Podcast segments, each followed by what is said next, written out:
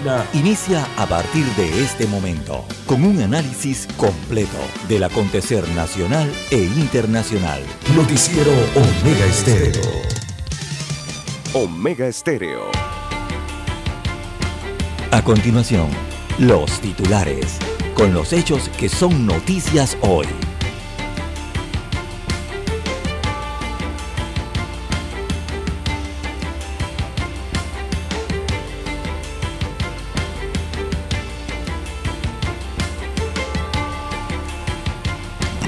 Carrera legislativa no contempla el concurso, destacan desde el órgano legislativo. Así que su aplicación coincidiría con el periodo de campaña política de tener 6.298 en el 2021. Esto es la cantidad de empleados públicos en ese órgano del Estado. La Asamblea Nacional pasó a contar con 7.809 trabajadores según el último reporte de junio de este año. Así que continúa en aumento la planilla en la Asamblea Nacional, a pesar de la protesta social.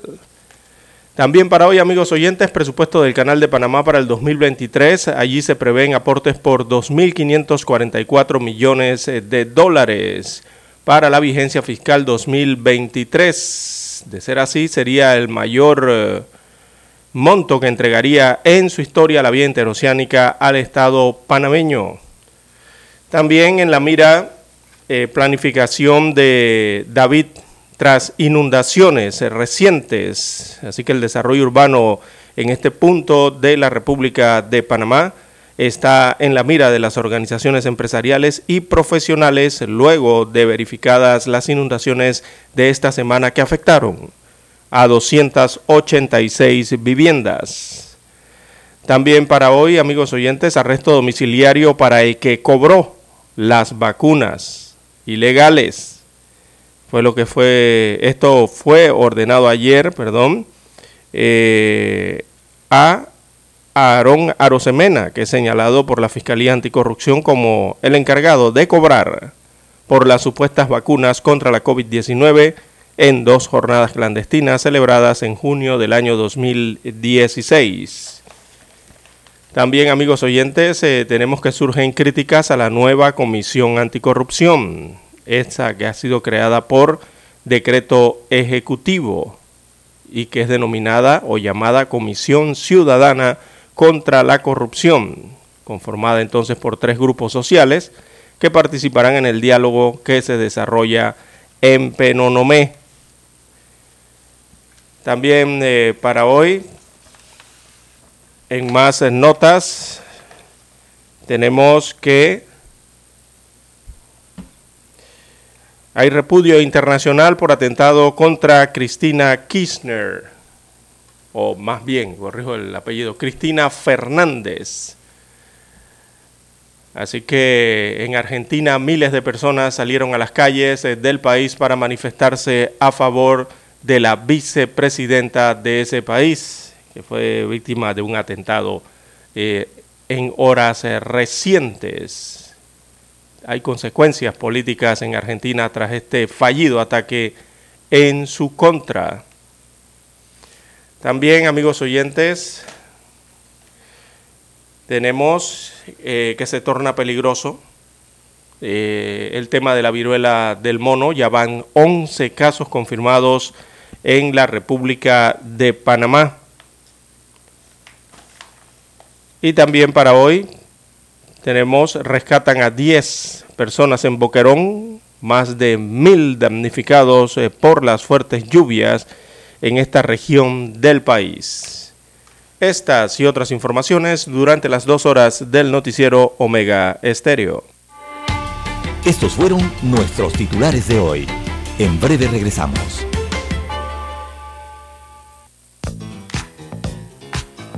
Desde el dominante Cerro Azul en los 107.3.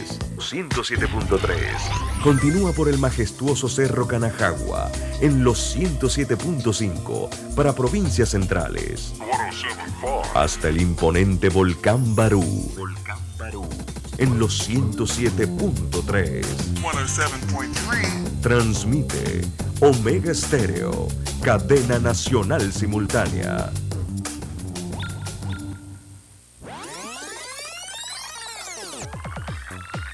Omega Stereo tiene una nueva app. Descárgala en Play Store y App Store totalmente gratis. Escucha Omega Stereo las 24 horas donde estés con nuestra nueva app.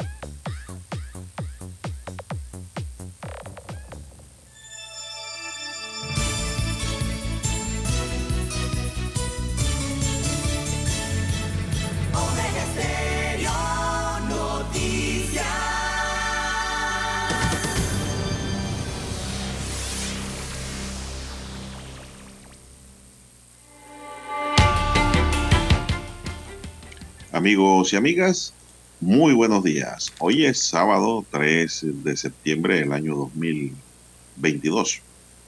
Hoy nos acompaña en el tablero de controles don Roberto Antonio Díaz Pineda. En la mesa informativa les saludamos. César Lara. Y Juan de Dios Hernández Sanur para presentarles las noticias, los comentarios y los análisis de lo que pasa en Panamá y el mundo en dos horas de información, iniciando este informativo, agradeciendo a Dios Todopoderoso por la oportunidad que nos brinda de poder compartir una nueva mañana y de esta forma así acompañarles en sus vehículos, en sus lugares de trabajo, en su residencia o donde quiera que usted se encuentre a esta hora de la madrugada. Gracias por esperarnos, gracias por estar siempre con nosotros, gente pensante, gente inteligente, para quienes pedimos salud, divino tesoro, seguridad y protección ante tantos peligros Dios nos proteja a todos, sabiduría y mucha fe. Fe en Dios. Mi línea directa de comunicación es el WhatsApp, doble seis catorce catorce cuarenta y cinco. Ahí me pueden escribir, el WhatsApp doble seis catorce catorce cuarenta y cinco. Don César tiene redes sociales. Don César, ¿cuál es su cuenta? Bien, estamos en las redes sociales, en arroba César Lara R, arroba César Lara R es mi cuenta en la red social Twitter, allí puede enviar sus mensajes, sus comentarios, denuncias, fotodenuncias, el reporte del tráfico temprano por la mañana. Recuerde arroba César Lara R, todos esos eh, incidentes, todos esos accidentes que se encuentran en la vía, lo que usted se encuentra en la vía. Usted lo informa allí que precisamente esos datos sirven de información al resto de los conductores. Buenos días, don Roberto Antonio Díaz, allí en la técnica, en los controles, y a usted, don Juan de Dios, a todos los amigos oyentes a nivel de la República de Panamá, en el occidente, en el oriente, en todas las provincias, comarcas, el área marítima, también los que ya están sintonizados en el canal 856 de Tigo, televisión pagada por cable a nivel nacional. Omega Estéreo llega a su televisor.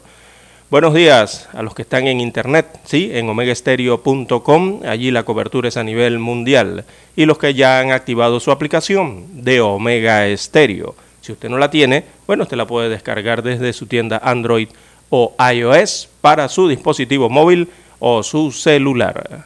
¿Cómo amanece para este sábado, don Juan de Dios? Bueno, muy bien, muy bien, como dice el cubano, muy bien, chicos, tratando ya de finalizar esta semana Así es. Imagino que don Roberto Antonio Díaz también está muy bien, aunque ahí me puso un WhatsApp que está muy contento, dice. César, ¿sabías? Sí, sí, sí, sí, oye. Es un WhatsApp. No, no, no, no, no. Dice que la yegua que tiene allá en Garnadera le parió un potranquito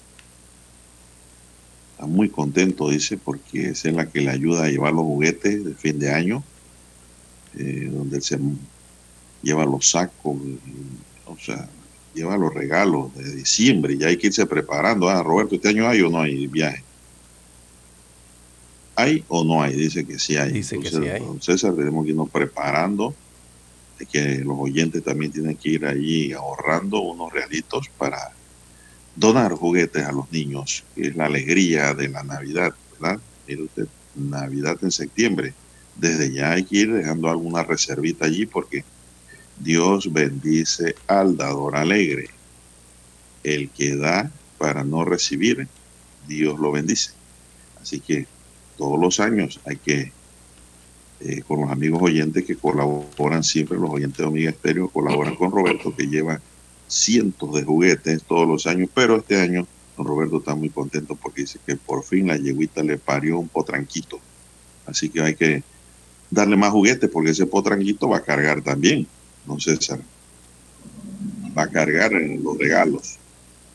Bueno, con esa buena nota de don Roberto, hoy está muy contento. Felicidades, don Roberto.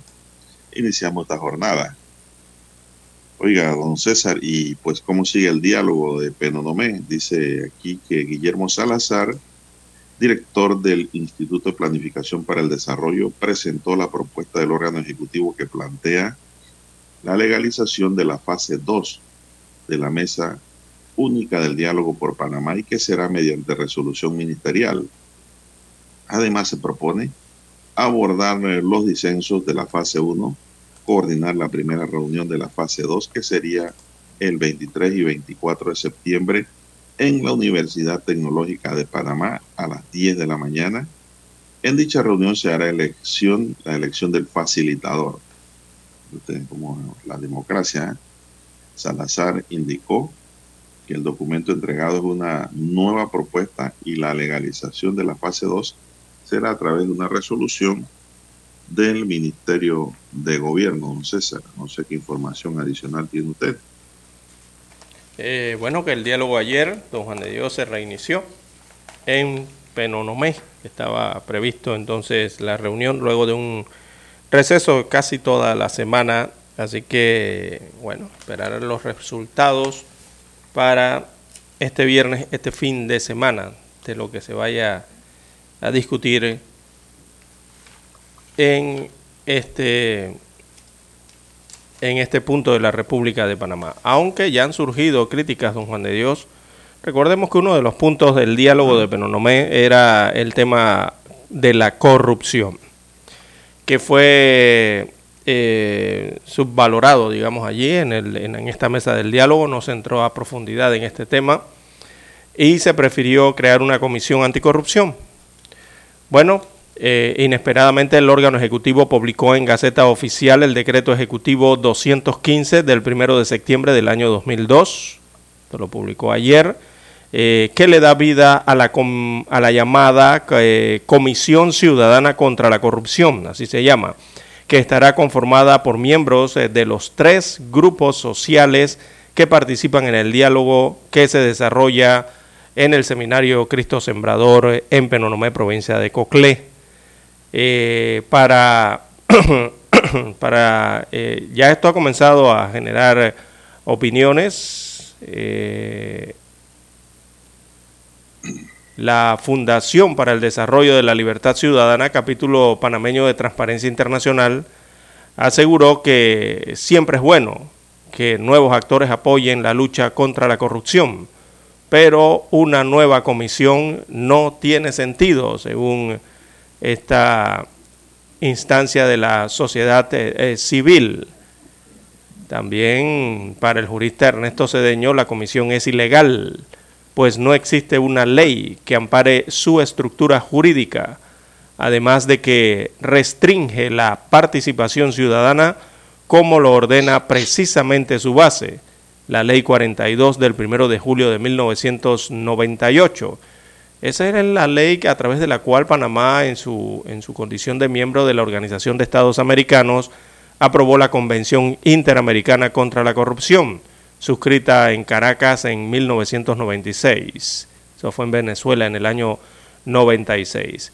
Así que le han dado vida a, a esta Comisión Anticorrupción a través de un decreto inesperado el día de ayer y eh, ya surgen las voces entonces eh, críticas respecto a esta comisión eh, ciudadana contra la corrupción.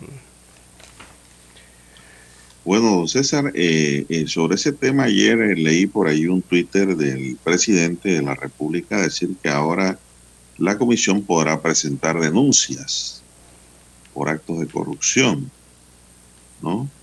Pero yo quiero recordarle al presidente y a sus asesores y manejador de cuenta de redes de que no hay que ser miembro de ninguna comisión para, presentar denuncia.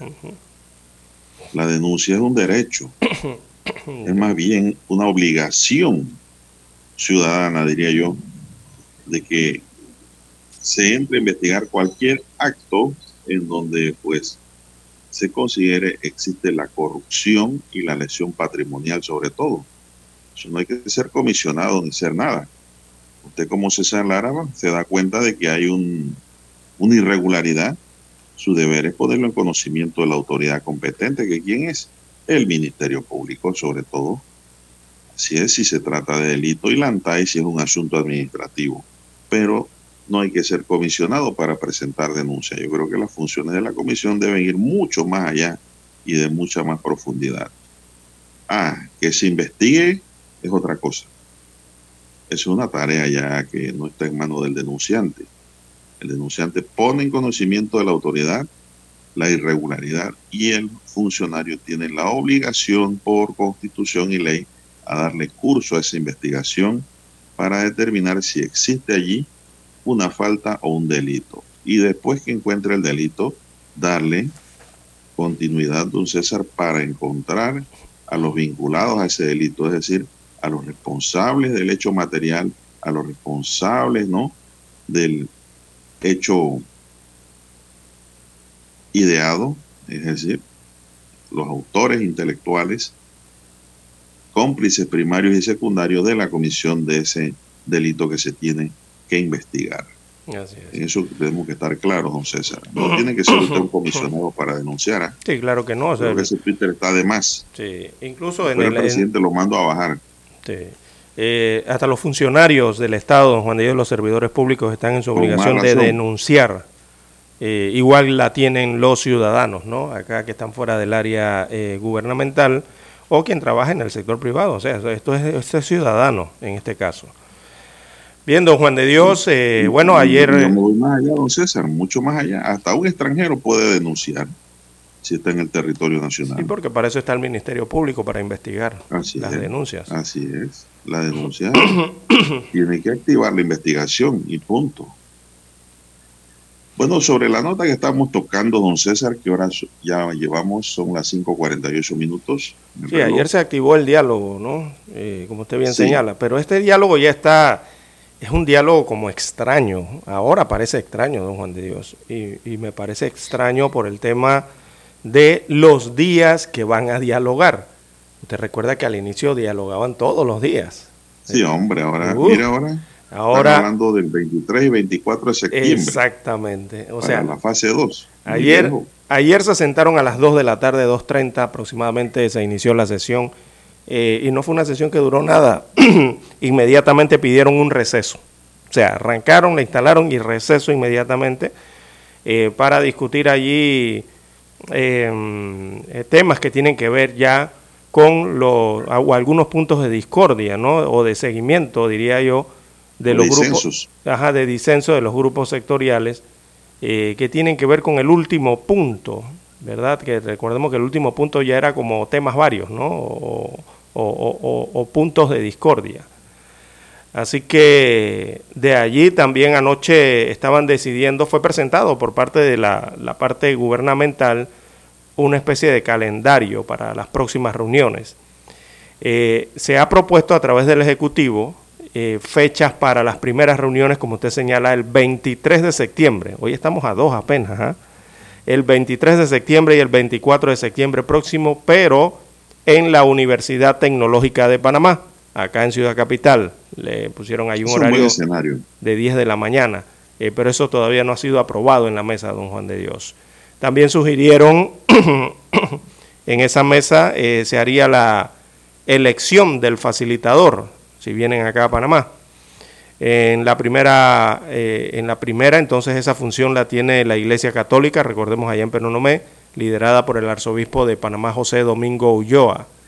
Eh, también representantes de las organizaciones sociales, eh, perdón, argumentaron que se debía permitir ampliar los temas para ir más allá de lo que se abordó para buscarle soluciones a la crisis producto de las protestas del, de julio, del mes de julio pasado, que ocasionaron, recordemos, el seguimiento de la mesa.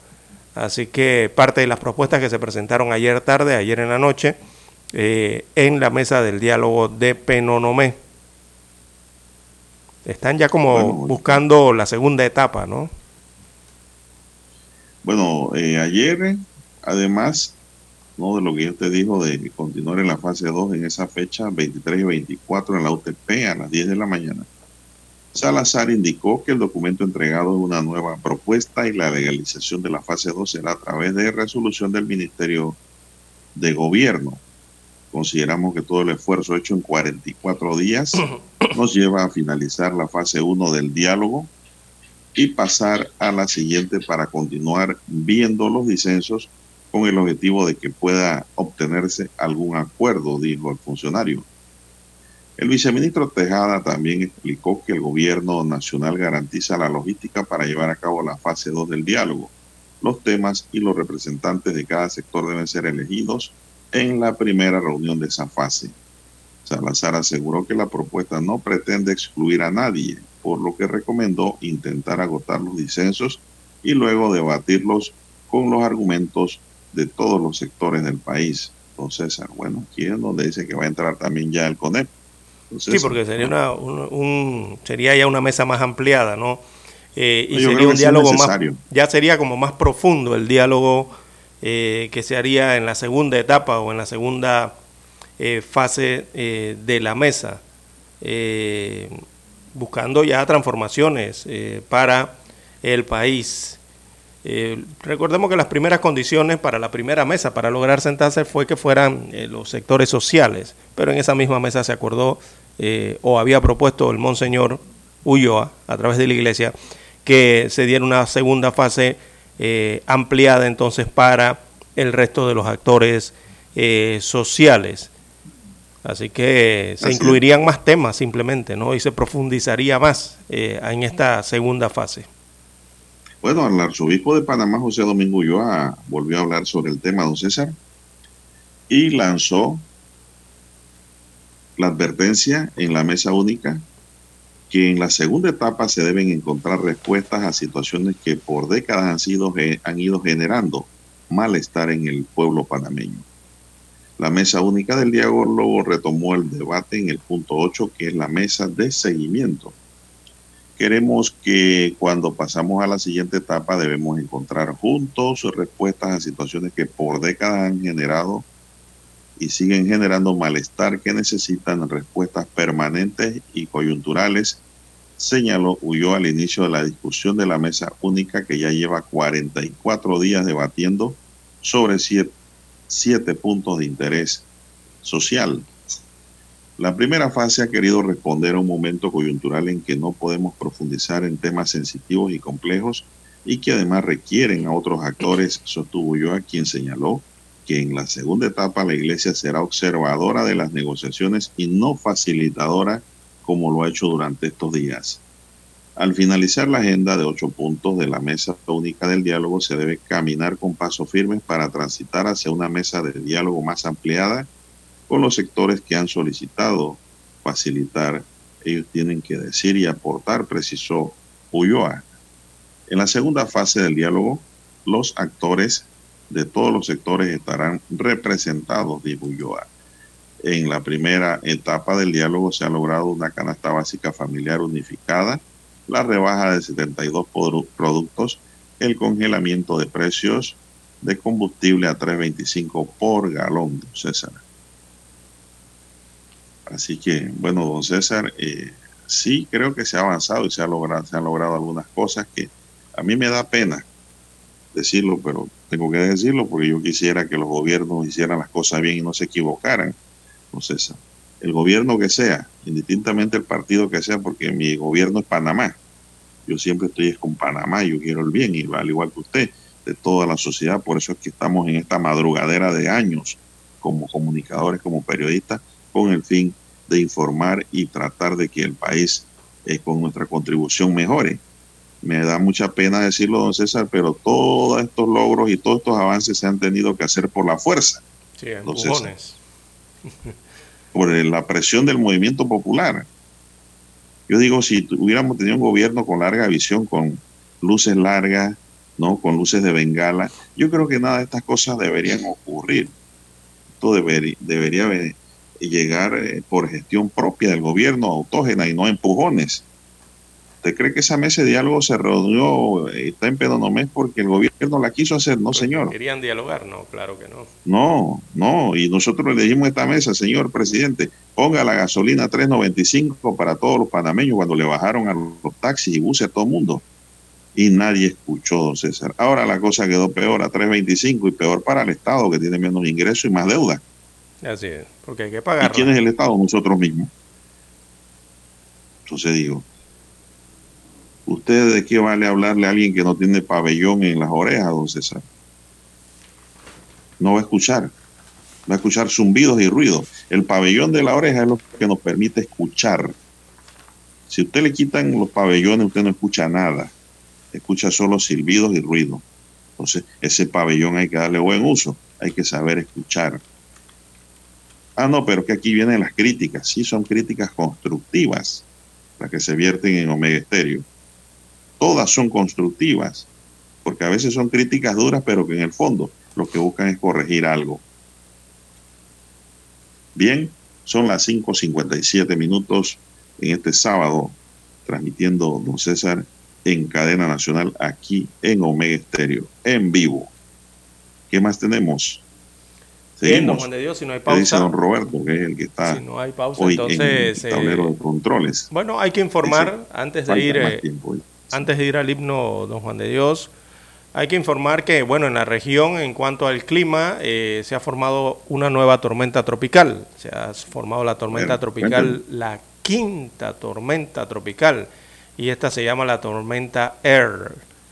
Esta tormenta, recuerda usted que en la semana veníamos vigilando una onda tropical, la número 32, que venía por el Atlántico y que estaba muy vigilada y tenía posible aviso de, ciclón tropical. Bueno, se formó esta tormenta tropical producto de esa onda eh, en el este de las islas de Sotavento, eso está allá a la entrada del Caribe. Eh, allí se ha formado esta tormenta tropical eh, no la colocan, no le marcan aquí posibilidades de huracán. Lo que sí es que esta tormenta tropical va a seguir viajando eh, a la parte de estas islas del Caribe, va a afectar eh, la parte norte de Puerto Rico, habrá lluvias fuertes y se introducirá entonces hacia el Atlántico. Esta tormenta tropical que anoche se formó a eso de las once y media de la noche, casi la medianoche, se dio el aviso entonces de formación de esta onda tropical 32 hacia una tormenta tropical. No se prevé que se convierta en huracán eh, y realmente esta tormenta no tendrá ninguna afectación directa hacia Centroamérica, eh, acá donde estamos nosotros en Panamá, ¿no? No habrá afectación mayor. bueno, ayer llovió en Panamá Norte fuerte. Sí, las lluvias eh, de la temporada. temporada lluviosa. Así es. Bueno, y lluvias que han hecho unas afectaciones muy serias en la provincia de Chiriquí, don Juan de Dios, eh, especialmente en David. Allá están preocupados eh, los comerciantes, los residentes, eh, y están haciendo el llamado a las entidades públicas, también la sociedad civil, para hacer un diagnóstico de lo que está ocurriendo, de las constantes inundaciones en David y planificar mejor la ciudad. Pero hay que hacer la pausa primero, don Juan de Dios. Escuchemos las gloriosas notas eh, del himno nacional.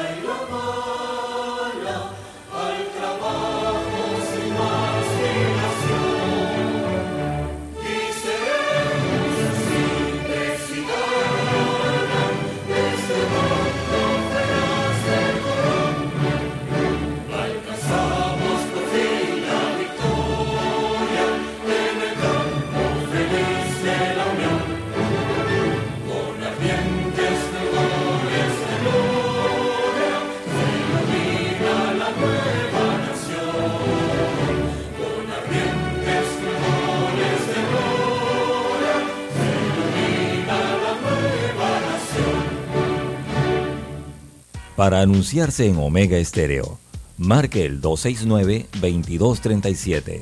Con mucho gusto le brindaremos una atención profesional y personalizada. Su publicidad en Omega Estéreo. La escucharán de costa a costa y frontera a frontera. Contáctenos 269-2237. Gracias.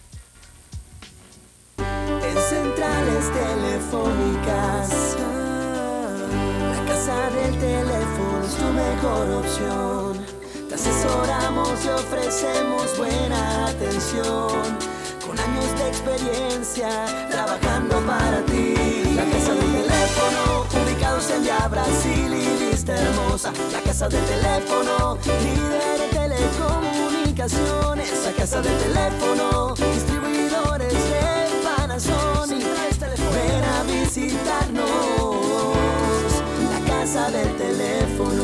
229-0465 lsdtcorp.com Distribuidor autorizado Panasonic. Todos los miércoles damos un vistazo al pasado.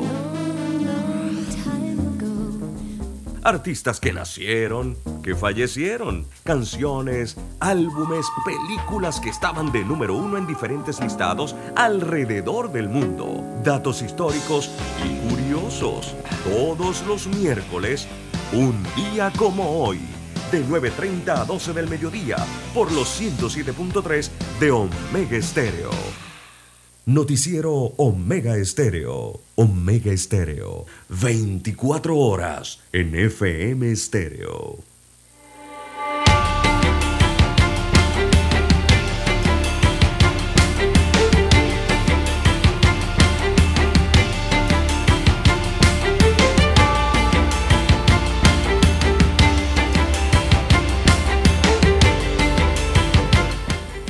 Bien, avanzamos amigos y amigas, ya son las seis, cinco minutos. Bueno, los científicos internacionales se darán cita en Panamá para examinar temas sobre epidemiología en la undécima conferencia científica global TEPINET, una red de programas de capacitación de epidemiología e intervenciones en salud pública que se celebrarán la próxima semana en Panamá. Es la primera en la historia cuando un país miembro del Consejo de Ministros de Salud de Centroamérica y República Dominicana acogiera a científicos del mundo para abordar diversos asuntos en materia de epidemiología, dijo ayer el Ministerio de Salud en un comunicado divulgado. Eh, TEPINET es una red global de programas de capacitación en epidemiología de campo que crea una fuerza laboral para proteger a todas las personas de las amenazas que podrían afectar la salud pública. Esta conferencia científica representa una oportunidad para mostrar los logros del FED en Panamá y también para compartir su desarrollo, evolución y los pasos que se han dado para su institucionalización, dijo el Ministerio de Salud. Durante el evento serán presentados un total de 13 resúmenes de, o recopilaciones científicas. Entre 2012 y 2021 sumaron 106 las presentaciones científicas realizadas por residentes y graduados de lo que es el FED-REDEC o la Red Centroamericana de Epidemiología de Campo. Así que pues Panamá va a ser sede con un modelo piramidal que lleva más de 20 años de ejecución en Centroamérica y República Dominicana, pues se ha entrenado a la fuerza laboral de ministerios y secretarías de salud de los ocho estados, miembros del Sistema de Integración Centroamericano, SICA, para fortalecer su capacidad de respuesta ante las pandemias, epidemias y brotes, señala la información oficial. La decimoprimera conferencia científica se celebrará, dice, se celebra el año del 25 aniversario de la red, después de casi tres años sin un encuentro presencial a causa de la pandemia de la COVID-19. ¿Tiene usted alguna información adicional de esta conferencia, don César? No, no, sobre la conferencia específica no, don Juan de Dios, pero sí en el tema eh, de salud eh, don Juan de Dios, porque eh, precisamente aquí en Panamá, ya que se hablan estos temas de COVID, de eh, virus y de medicina, bueno, ayer fue confirmado el undécimo caso de viruela del mono en el país. 11, ¿no es el 11? El 11, sí. Y sigue aumentando la cifra, don Juan de Dios, de esta viruela símica. Eh, otro paciente eh, residente en Panamá, es extranjero, residente en Panamá, y que fue confirmado entonces con viruela del mono. Al tener entonces un estrecho contacto, al parecer aquí sí, eh, tiene relación con un caso anterior, uno de los casos anteriores reportados en Panamá.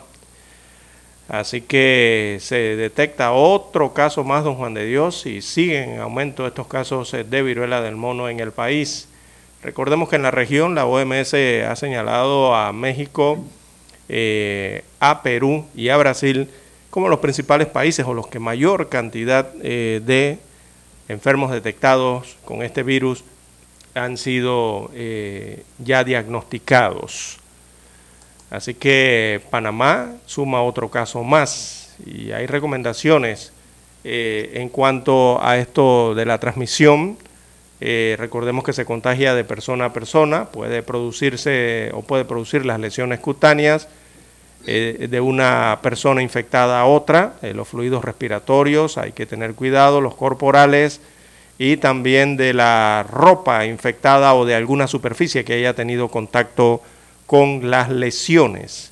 Las recomendaciones son mantener la higiene de manos, esa es la higiene importante que ya la sabemos desde la eh, pandemia, ¿verdad? La parte más fuerte de la pandemia del COVID-19. El lavado correcto de manos con agua y jabón, no se le olvide el jabón o usar el gel alcoholado frecuentemente. También evitar compartir alimentos, bebidas u otros objetos de uso personal para evitar la viruela símica. Evite el contacto con cualquier material o ropa, principalmente la ropa de cama, que haya estado en contacto con una persona o un animal enfermo eh, con esta, este padecimiento y de presentar signos o síntomas relacionados, eh, buscar entonces atención médica inmediata. No se automedique, no es recomendable automedicarse. Eh, lo otro es que hay que cubrirse la boca y la nariz si tose o se estornuda eh, con un pañuelo ya sea desechable de tela o con el antebrazo, ¿no? que también se utilizó mucho para el tema de la COVID-19. Y bueno, cuando se está en contacto cercano de un enfermo, utilizar mascarillas, es importante eh, recordemos que desde el pasado 24 de mayo Panamá declaró la alerta sanitaria en todo el país y se ha redoblado la vigilancia de acuerdo a las autoridades de salud, eh, la vigilancia epidemiológica en todas las regiones de salud y todos los puntos de entrada al territorio nacional. Eh, evidentemente, don Juan de Dios, la mayoría de los casos de viruela del mono, o el mayor porcentaje de estos 11 que se han presentado, las autoridades no han dicho en los puntos, en qué provincias ni en qué centros los están atendiendo. Pero eh, debido a, las condiciones que presenta esta enfermedad, evidentemente son en la provincia de Panamá, don Juan de Dios. Tienen que ser. No, para el sector, para el sector este. Y el, o sea, dentro, dentro del área metropolitana. En el oeste también. Eh, e, Pero no nos dicen los puntos específicos, corregimiento en donde se han detectado. No, no, no.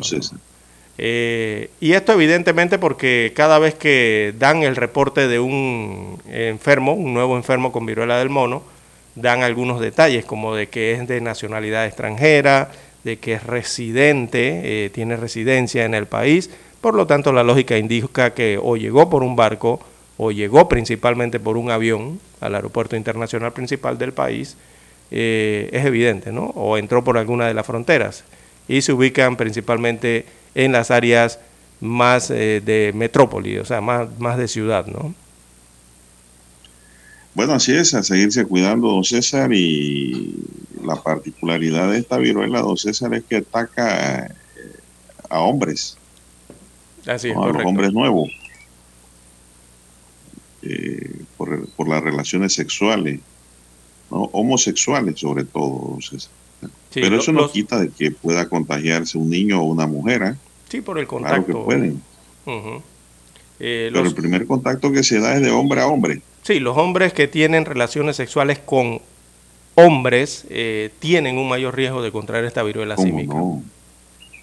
Bueno, mayor- recordemos que así empezó el SIDA, el VIH, don César. Así mismo. Pero ya hoy día el SIDA y el VIH le da a todo el mundo. Hombre, mujer y a todo que no tome las medidas pertinentes, pues. Porque, qué sé yo, por diversos motivos, inclusive por transfusiones de sangre, se ha producido ya el VIH. Sí. Bueno, vamos a otra materia, don César. Sí, mientras don 6:14. Roberto toma un sorbito de café, 6, 14 abre la minutos. boca, ¿verdad? O vamos a la pausa, don Roberto. Usted decide.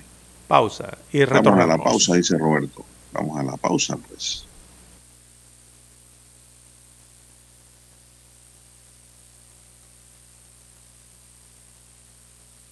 ¿Sabe usted qué canción estaba de moda cuando nació?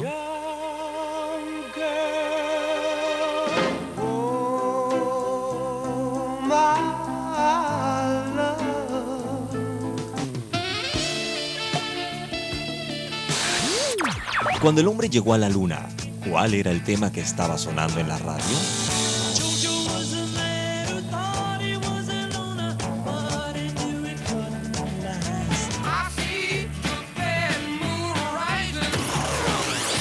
Clásicos del sábado. Todos los sábados, por Omega Estéreo, la radio sin fronteras. Desde los estudios de Omega Estéreo, establecemos contacto vía satélite con la voz de América. Desde Washington, presentamos el reportaje internacional.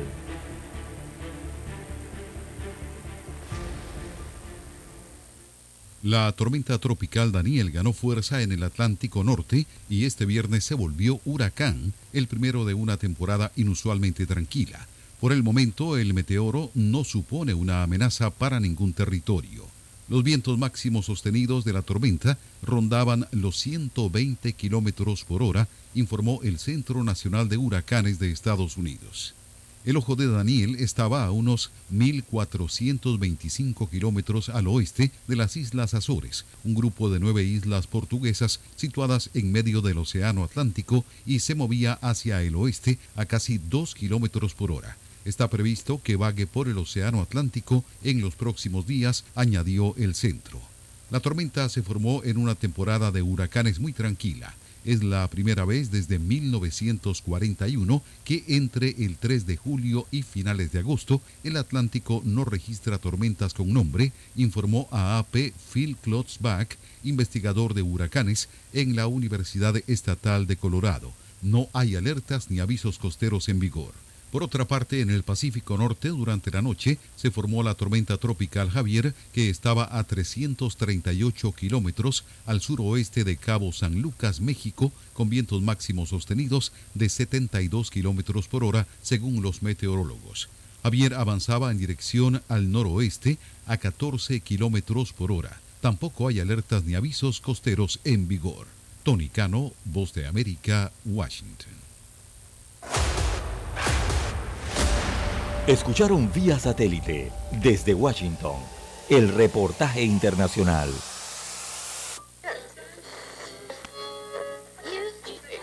Cuando nadie creía en el FM estéreo, Esta es la nueva generación en radio. Esta es la generación Omega. Construimos el camino que seguirían las demás. Omega Estéreo. 41 años de profesionalismo, evolución e innovación.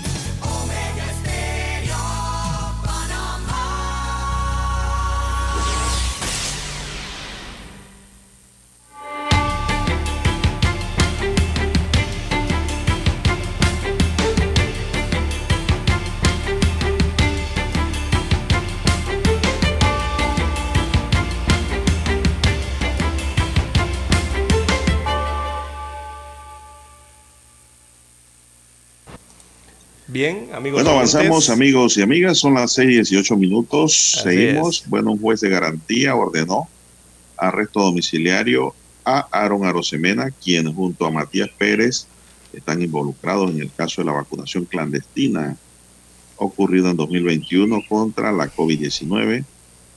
La fiscal superior de la Fiscalía Anticorrupción, Ixel Q, detalló que se logró la imputación de cargos por delito contra la fe pública, por falsificación de documentos y delito contra la salud pública, por infracción de medida sanitaria.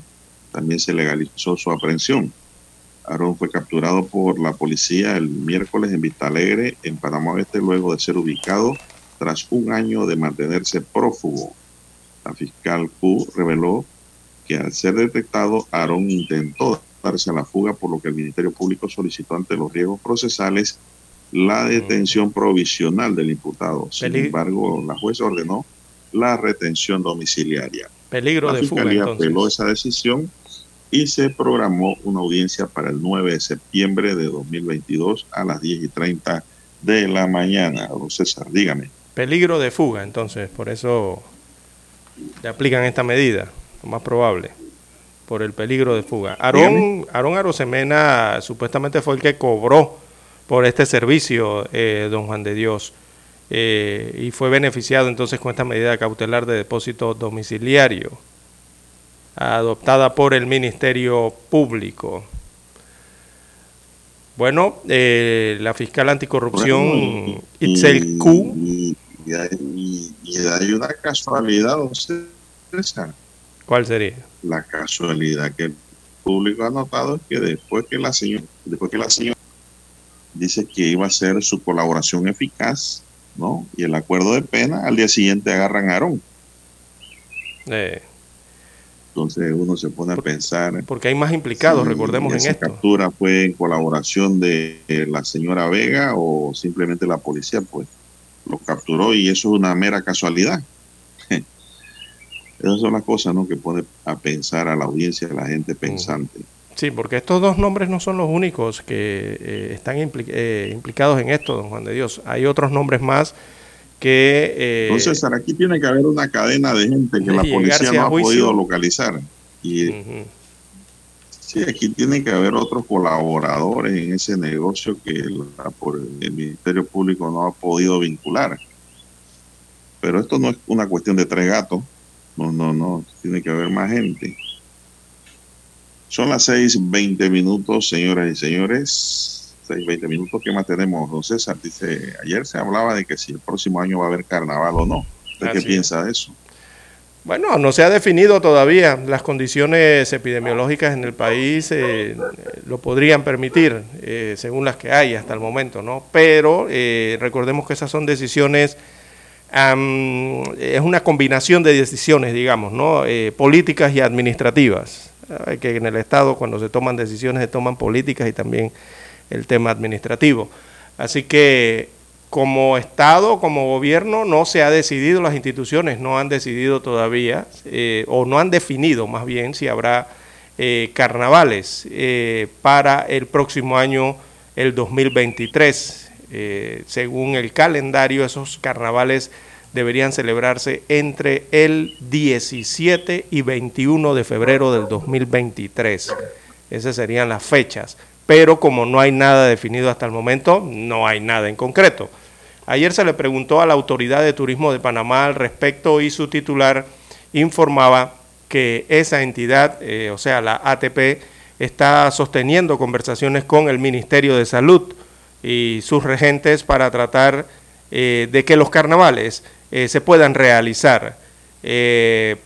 señalaba el ministro, él es ministro, ¿no? Sí, el ministro de Turismo, eh, que todo eso está en proceso, o sea, se está hablando, ¿no? Están en proceso hasta el momento y no se ha llegado a una conclusión. Así que la celebración depende de la evolución que tenga la epidemia de la COVID-19 tras la liberación de restricciones eh, que se han venido implementando.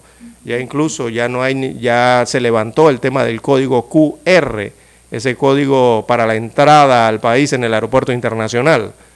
Así que, don Juan de Dios, se está analizando todavía esa temática de si van o no van los carnavales en el año 2023? Yo pienso que sí van. Yo también pienso que sí van, pero dijeron que si por casualidad no van, quieren que den los días de asueto para que la gente pueda, plan B. el público, desplazarse al interior ¿no? y reactivar la economía de todas formas. Pero yo creo que hay una sed de carnaval en la población panameña, don César. Hay una sed de carnaval y yo creo que esos carnavales van a ir. ¿eh? Yo tengo esa Yo impresión. también, a mí también me da la sensación que sí. Así es, dice el, administrador de la ATP, Iván Skilsen, que se están sosteniendo conversaciones con el MINSA para tratar de que los carnavales se puedan hacer, pero digamos que eso está en proceso, dijo el funcionario. La celebración depende de la evolución que tenga la epidemia tras la liberación de las restricciones que han venido implementando. Así que pues todo depende del comportamiento del COVID para esa época, don César. Usted sabe que la gente puede carnavalear con su mascarilla, ¿no? Sí, también. ¿Cómo lo ve? Aunque se ¿Cómo empape allí, ve? pero bueno. O, o si no, alguna invención, don Juan de Dios. Un protector de mascarilla. ¿Usted se imagina un protector de mascarilla? bueno, eh, como es de esperar, eh, eh, la celebración de, de este tipo de, de festividades, eh, claro que tiene una alta expectativa, tiene una alta demanda eh, para el país. Recordemos que por la fiesta del carnaval también ingresan. Le han preguntado al ministro de Turismo específicamente porque ingresan muchos turistas eh, durante esa época, durante ese mes del carnaval a Panamá, ¿no? Y, y bueno, es una buena idea ir anticipándose, analizando, planificar eh, si se van a realizar o no y, y- y tratar de dar el anuncio con tiempo, don Juan de Dios, porque asimismo se planifica la, la población a nivel interno del país y también se planifican los viajeros. Eh, Nadie viaja así de que vámonos mañana para No, tal lado. César, Muy yo- pocas yo- personas. Yo no pienso igual. Mire, lo, lo menos que planifica el panameño son los carnavales. ¿Usted cree? No, hombre, la gente sí lo planifica. hombre. Sí, sí, el panameño va a su carnaval a como dé lugar, si hay, pues. Eso no, no, no, no es como un viaje, no. El panameño hace su carnaval hasta en su casa. Si no, pregúntele a don Roberto, que celebra sus carnavales en el patio, con piscina y todo, y pollo asado, dicen, a todo meter, Pero, eh, carnaval familiar. pero sí lo planifican al final, don Juan de Dios, porque hay que hacer Bueno, su pero presupuesto. no es algo así. Y si no hay carnaval, y en tal caso está la otra plan B, que sería los días de asueto, ¿no? Eh, para esos días, eh, también tiene que planificar, porque para ir a las playas, para ir a, lo- a ver las montañas, eh, para irse un poco más distante a Chiriquí o a San Blas, eh, a disfrutar del sol Bueno, durante esa época, eh, hay que planificarse. Eso no es tan barato nada tampoco. Pero hay mucha gente, don César, aunque usted no lo crea, que se endeudan por el carnaval, empeñan lo que tienen para ir a un carnaval. Ya eso es historia patria. Múltiples reportajes han hecho en las casas de empeño previo a los carnavales, la gente empeñando lo que tiene para irse a carnavalear. Otros pidiendo prestado al hindú. En fin, la gente se las ingenia. El problema es el COVID. El carnaval no tiene problema. El problema es el COVID. Sí, Bien, que- son las 6:26 minutos. Bueno, personal del Cuerpo de Bomberos y del SINAPROC realizaron el rescate con vida de 10 personas que habían quedado atrapadas por la crecida del río Chiriga- eh, Chirigagua. Chirigagua, en Boquerón, provincia de Chiriquí, la noche del jueves, según el informe que nos llega. La alerta se dio a primeras horas de la noche del jueves y de forma inmediata se trasladó al sitio rescatistas del Cuerpo de Bomberos de Bugaba y del SINAPRO, quienes mediante técnicas de rescate para inundaciones salvaron la vida a estas 10 personas. Unidades de los bomberos realizaron el rescate de 6 personas más, mientras que SINAPRO rescató a una femenina de 27 y tres menores de 10, 7 y 3 años de edad, quienes fueron evacuados y llevados a la residencia de familiares. Armando Palacios, director del SINAPRO en Chiriquí, manifestó que una llamada oportuna de la comunidad y la rápida intervención de los rescatistas evitó la tragedia en Chiriquí. Se conoció que estas personas residen a orillas del río y el aumento en el caudal tras las intensas lluvias de este jueves pusieron en riesgo su vida, don César. Esto ocurrió pues con las inundaciones también que se dio precisamente en la ciudad de David, don César. Así allá. Mucha agua en Chiriquí. También, y el, el Rizacua también, ¿no? Eh, se desbordó afectando no simplemente el distrito de David, también distritos cercanos al, eh, al distrito cabecera de la provincia de Chiriquí.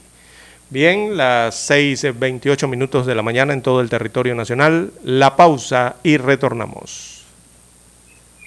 ¿Sabe usted qué canción estaba de moda cuando nació?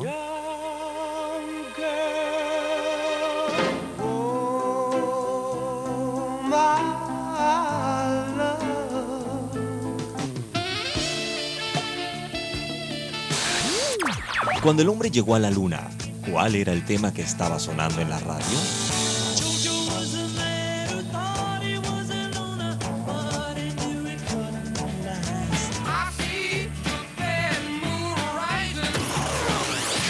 Clásicos del sábado. Todos los sábados, por Omega Estéreo, la radio sin fronteras. Desde los estudios de Omega Estéreo, establecemos contacto vía satélite con la voz de América. Desde Washington, presentamos el reportaje internacional.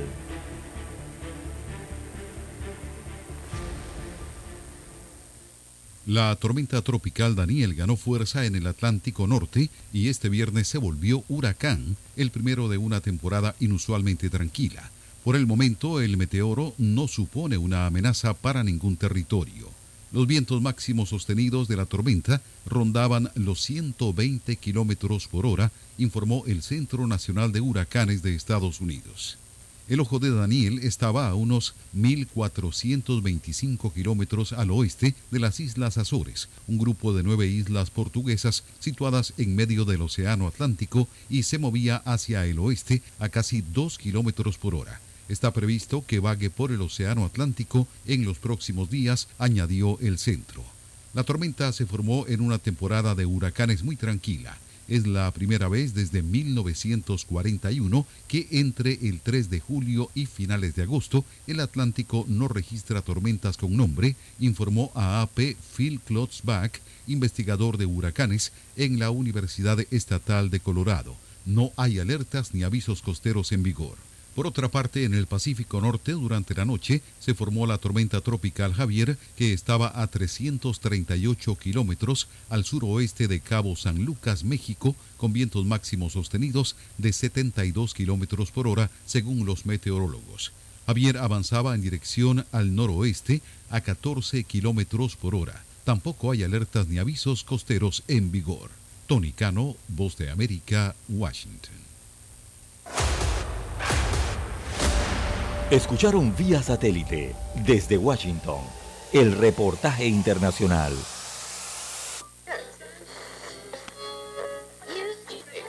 Cuando nadie creía en el FM estéreo. Esta es la nueva generación en radio. Esta es la generación Omega.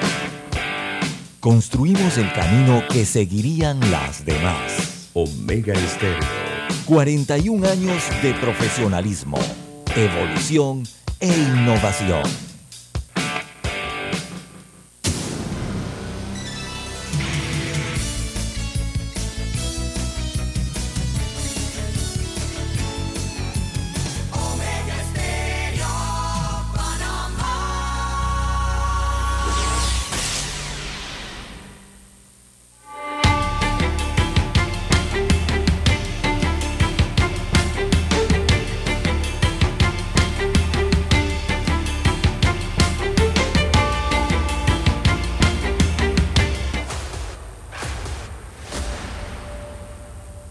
Desde los estudios de Omega Estéreo, establecemos contacto vía satélite con la voz de América.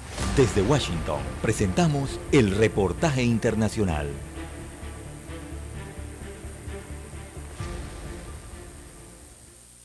Autoridades de salud de Estados Unidos aprobaron los refuerzos actualizados de la vacuna contra el COVID-19, allanando el camino a una campaña de vacunación en este mes de septiembre, cuando se inicia el otoño, y que podría frenar una oleada invernal de contagios si suficientes estadounidenses la reciben. Las nuevas dosis de refuerzo para frenar las cepas más comunes de la variante Omicron deberían empezar a llegar a las farmacias y las clínicas en cuestión de días. La decisión de Rochelle Walensky, directora de los Centros para el Control y la Prevención de Enfermedades, los CDC, llega poco después de que los asesores de la agencia votaran en favor de la recomendación. Las vacunas pueden ayudar a restaurar la protección que ha disminuido desde la vacunación anterior y fueron diseñadas para proporcionar una protección más amplia, señaló Walensky en un comunicado, y días antes dijo lo siguiente.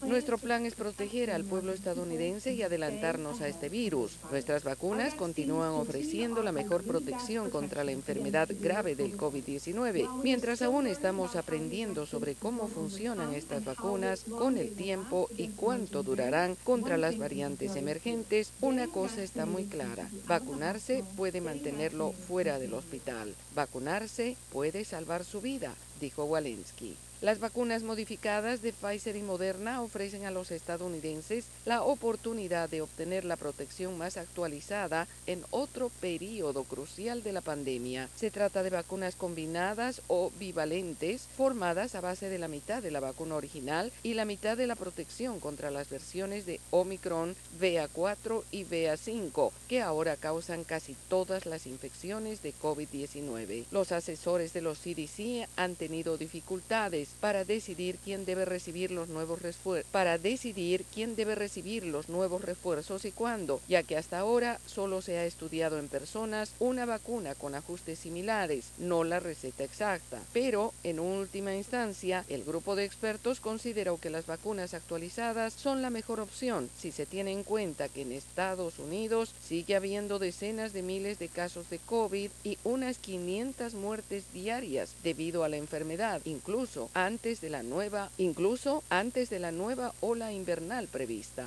Yoconda Tapia, Voz de América, Washington. Escucharon vía satélite desde Washington el reportaje internacional. Las noticias impresas en tinta sobre papel. Con ustedes. Escuchando el periódico. Los titulares de las primeras planas de los diarios estándares de circulación en Panamá.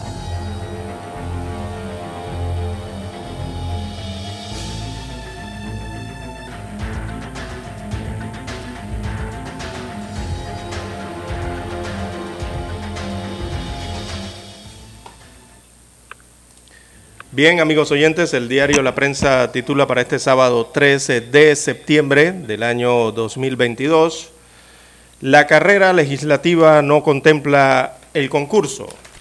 Dice aquí el titular de la prensa que no incluye el concurso.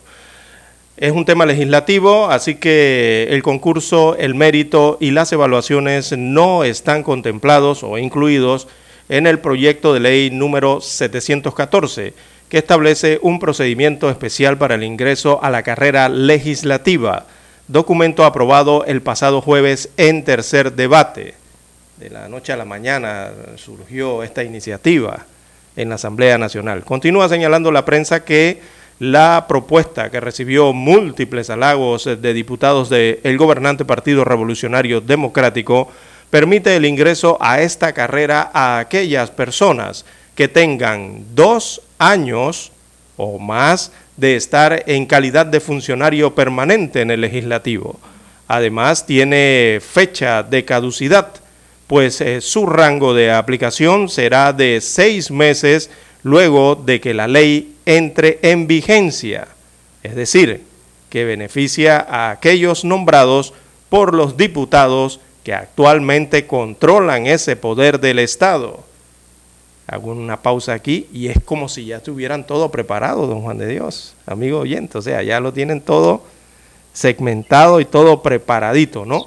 Eh, bueno. De que este proyecto de ley sea eh, ley de la República. Esto me suena a mí un caja de seguro le social. Han llamado, don César, a ese proyecto, el proyecto de protección de las botellas. Sí, exactamente, de la planilla cashback Sí, en tan denunciada.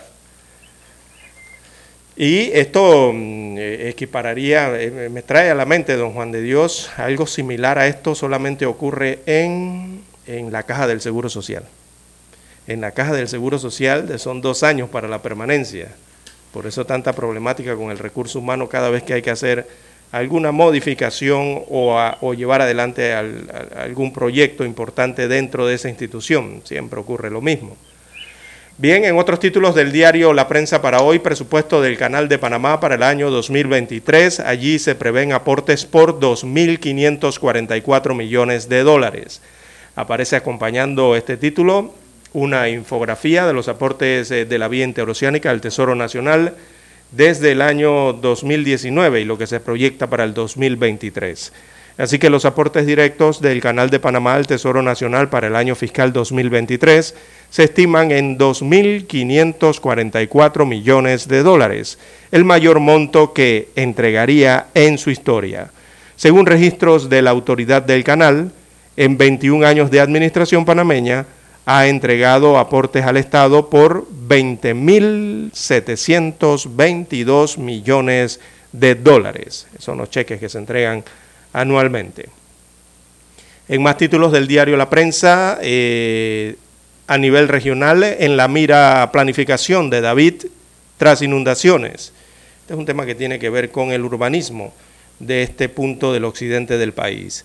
Así que el desarrollo urbano del distrito de David en la provincia de Chiriquí está en la mira de organizaciones empresariales y profesionales luego de la inundación de esta semana que afectó a eh, 286 viviendas. Varios ríos se desbordaron, tanto en David como en distritos cercanos.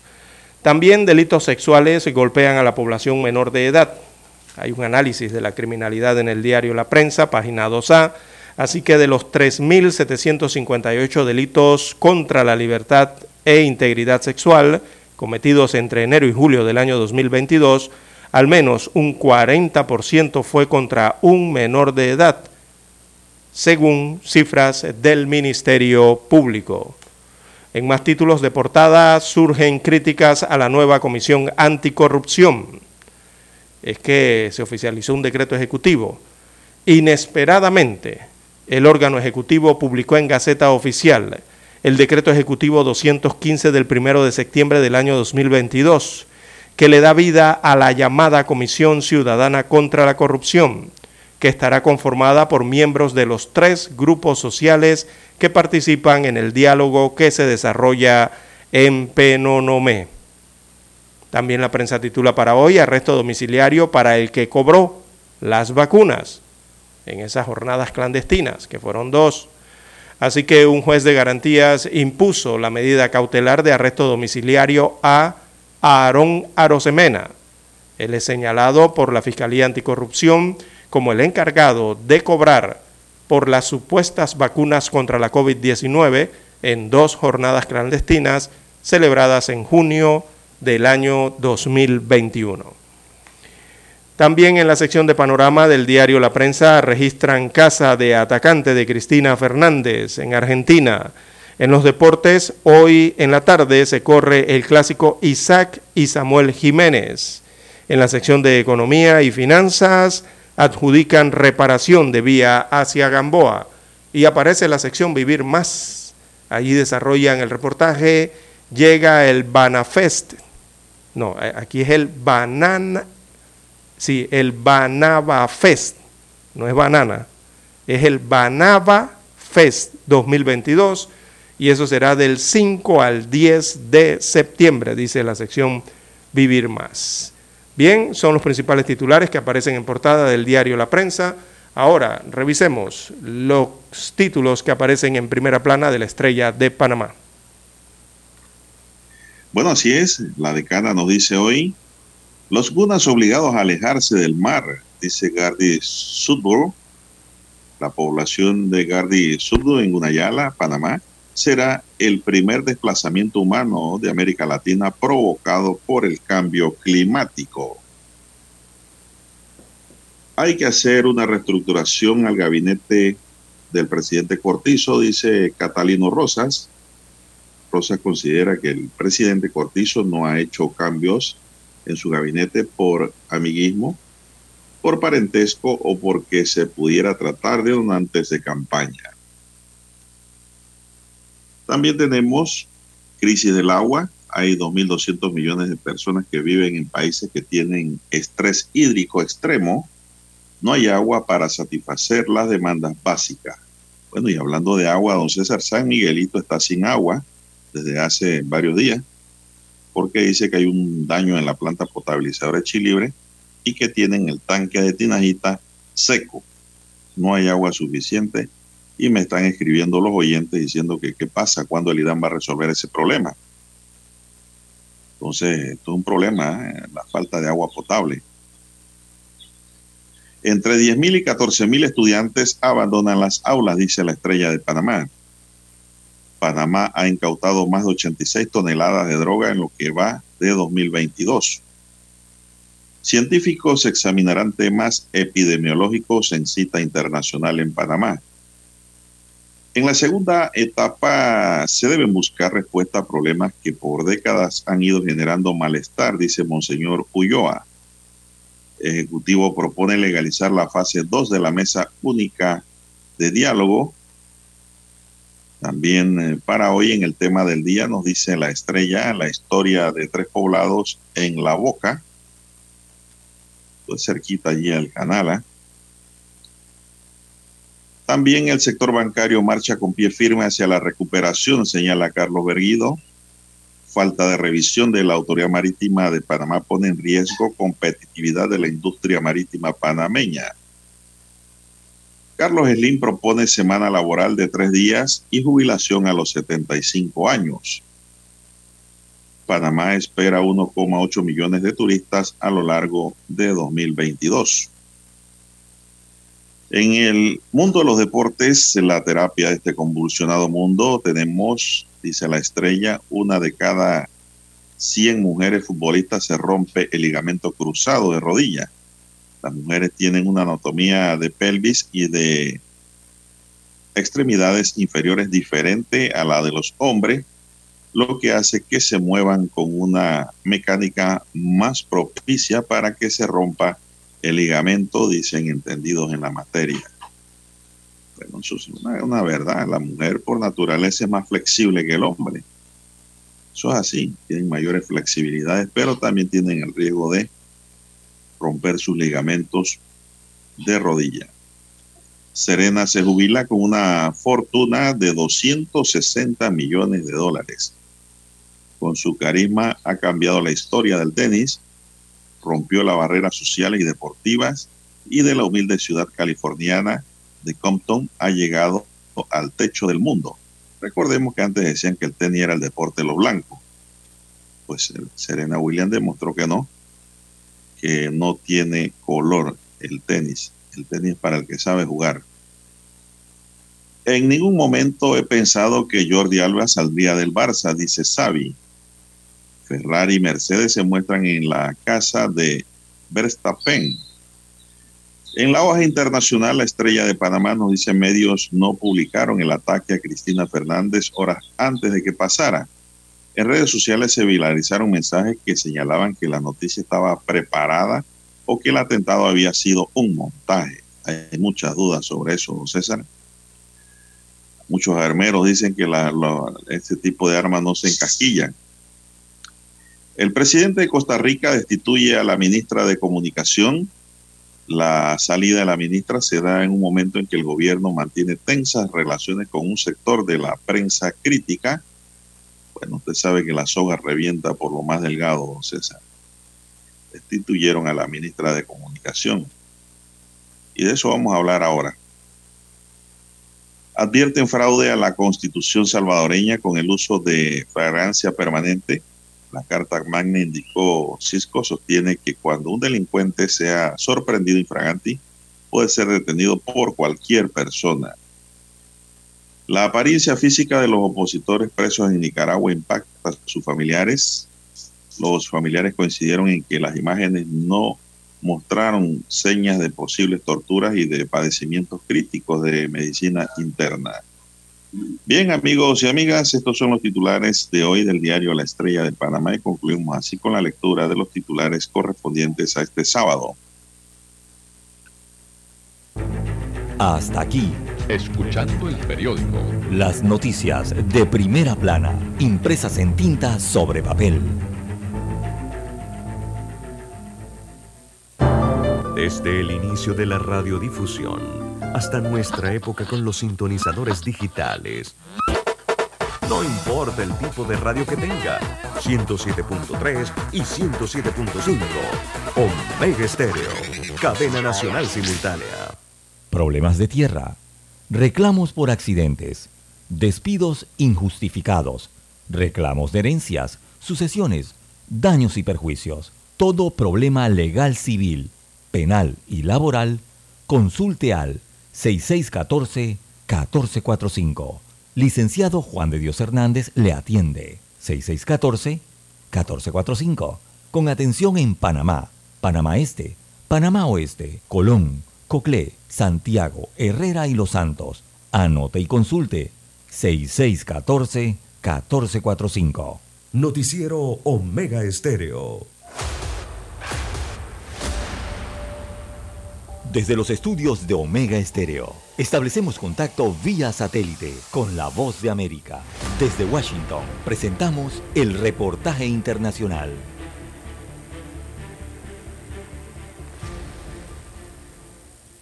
Turistas en busca de espacio se reunieron en masa en Florida, con la esperanza de presenciar un espectáculo único el sábado, el despegue del nuevo cohete de la NASA a la Luna que podría atraer hasta 400.000 personas según las autoridades locales. El primer lanzamiento del cohete SLS para la misión Artemis 1 promete ser espectacular, ya que es el cohete más potente jamás construido por la Agencia Espacial Estadounidense. El Centro Espacial Kennedy, desde el que se lanzará, está cerrado al público, pero los espectadores podrán verlo ascender hacia el cielo y escuchar su estruendo desde las playas circundantes en particular. El lunes, un primer intento de lanzamiento fue cancelado en el último momento debido a problemas técnicos. Las autoridades locales esperaban entre 100.000 y 200.000 visitantes, destaca AFP. Se aconseja a los visitantes que tomen la carretera temprano para evitar atascos, que se esperan como el lunes desde 3 a 4 horas antes del despegue, programado para las 14.17 hora de Florida, informaron. Los hoteles en la costa han estado llenos durante varias semanas y las plazas de aparcamiento cerca de los mejores miradores serán limitadas.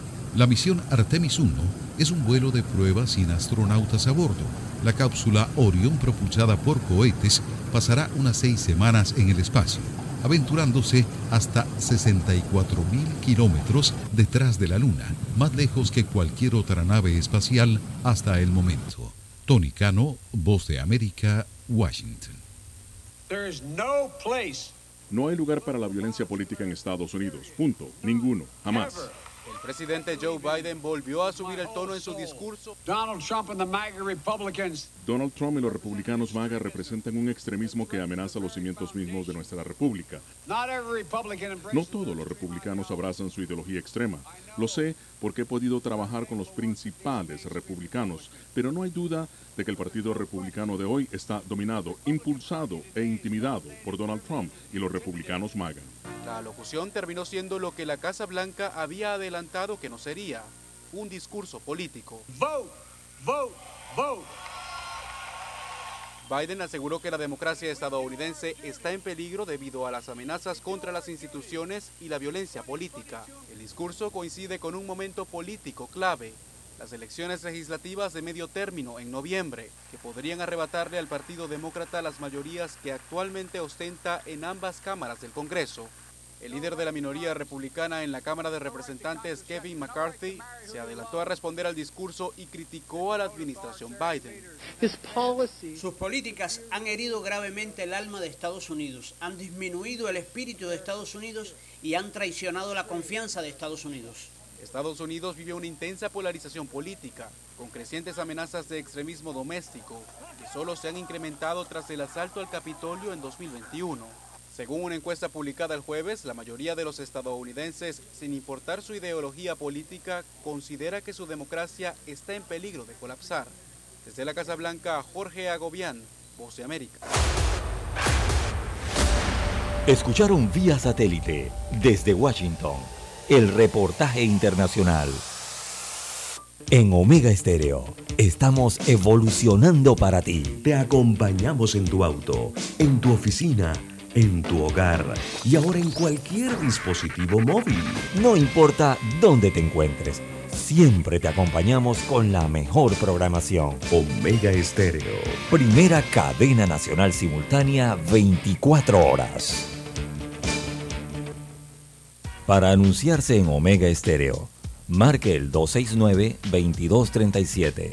Con mucho gusto le brindaremos una atención profesional y personalizada su publicidad en Omega Estéreo. La escucharán de costa a costa y frontera a frontera. Contáctenos 269-2237. Gracias. Es momento de adentrarnos al mar de la información. Este es el resultado de nuestra navegación por las noticias internacionales más importantes en este momento.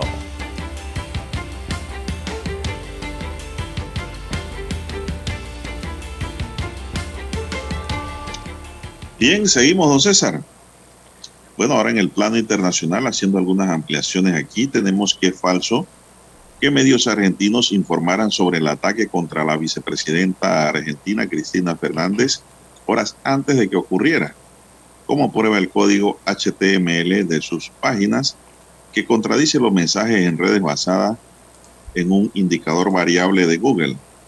FBF verifica que recibió una consulta a través de su canal de WhatsApp sobre una imagen que se comparte como prueba de que los medios argentinos minutos antes y C5N informaron en su página web del intento de asesinato contra Cristina Fernández tres horas antes de que la vicepresidenta sufriera el ataque. En redes sociales se viralizaron mensajes que señalaban que la noticia estaba preparada y que el atentado había sido un gran montaje.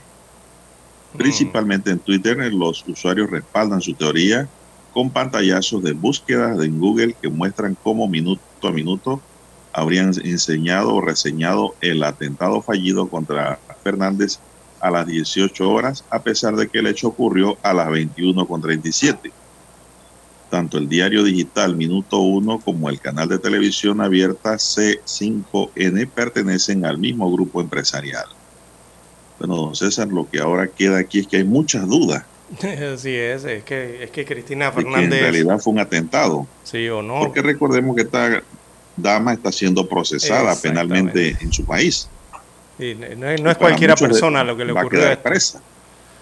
No, no, es cualquiera persona lo que le ocurrió esto. Eh, bueno, algunos eh, testigos han dicho que el atentado a la vicepresidenta, eh, que el, la persona gatilló dos veces, dicen algunos testigos que estuvieron allí eh, en este intento de magnicidio, eh, y otros ponen en tela de duda eh, lo que ha ocurrido en este atentado, de lo que se sabe del hombre, ¿no? que es de Brasil, de si el arma era real o no, de si el arma estaba cargada o no lo estaba de si eh, este era un experto en, con armas, o sea, eh, eh, si era una persona que anteriormente había manipulado armas o no, en ese sentido, ¿no? De si el agresor no sabía manejar el arma, hasta allá todos estos análisis se, es lo que se hacen dentro de la opinión pública, sobre todo a nivel internacional y allí en la convulsionada Argentina, porque no se trata de cualquiera figura a la que ocurrió esto en este video es de la vicepresidenta y, es una de las figuras eh, más críticas ¿no? dentro de Argentina. Bueno, eh, los resultados, César, en Google dicen que los cambios de horario en cuanto a la noticia se debió más que todo a los usos horarios. Y no es como dicen algunos que habían informado primero de que algo había ocurrido y en realidad no había ocurrido.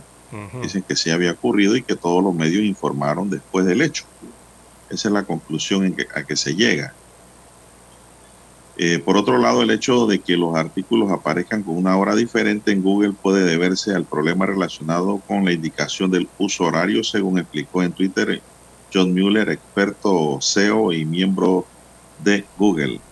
La mayoría de las veces que he visto que esto sucede es porque la zona horaria se especificó incorrectamente o faltaba en la página o porque Google procesó incorrectamente la zona horaria dada, señaló Mueller en respuesta a un usuario que le preguntó a través de Twitter qué explicación podría tener la disonancia de la hora de la publicación del atentado. Así es. Eh, e, esa situación que ocurrió, eso, o sea, es que hay que decirlo, eso, según las imágenes, don Juan de Dios, eso fue un intento de asesinato de la vicepresidenta de Argentina, un intento de magnicidio, evidentemente, si uno ve las imágenes, ¿no? Eh, y más aún que no se trata de, repito, de una figura cualquiera, eso ya lo sabemos, eh, y esa situación, don Juan de Dios, en Argentina, eso va a agudizar eh, aún más la cuestión política dentro de ese país que rodea a Cristina Fernández, ¿no? Pero todos los comentarios que he visto de Argentina, don César, y de argentinos mismos, no de otra gente que no sea de Argentina, es de que lo que se ha querido es victimizar a Cristina Fernández ante la opinión pública. Eso es lo que han dicho eh, los propios argentinos en redes sociales. Lo catalogan como, muchos lo catalogan como una maniobra eh, dentro del escenario, ¿no? Que se vive en Argentina, en la parte política me refiero, ¿no? Del escenario que se vive en Argentina y también en el escenario hasta judicial, ¿no? Y de investigaciones en Argentina. Eh, por eso lo, mm, lo ligan mucho a, una maniobra, como si fuera una maniobra de corrupción, para tratar de desviar o, cambiar la situación que ocurre con Fernández en Argentina. Hasta allá lo han llegado a calificar, ¿no? Bueno, son las 7 en punto de la mañana. Tenemos que hacer la pausa, don Roberto, y regresamos. Desde el dominante Cerro Azul, Omega Estéreo cubre las provincias de Panamá, Colón, Darién, Panamá Oeste y las playas en los 107.3. Continúa desde el majestuoso Cerro Canajagua en los 107.5, cubriendo todas las provincias centrales hasta el imponente volcán Barú en los 107.3 para las provincias de Chiriquí, Bocas del Toro y Veraguas. Omega Estéreo para todo Panamá.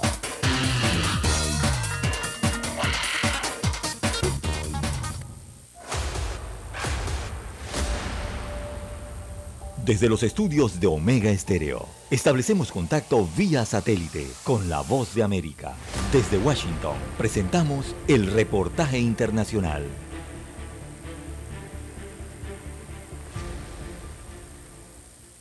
Desde Washington, Leonardo Bonet. Este viernes se conocieron más detalles sobre la requisa que el FBI practicó en la residencia de este expresidente.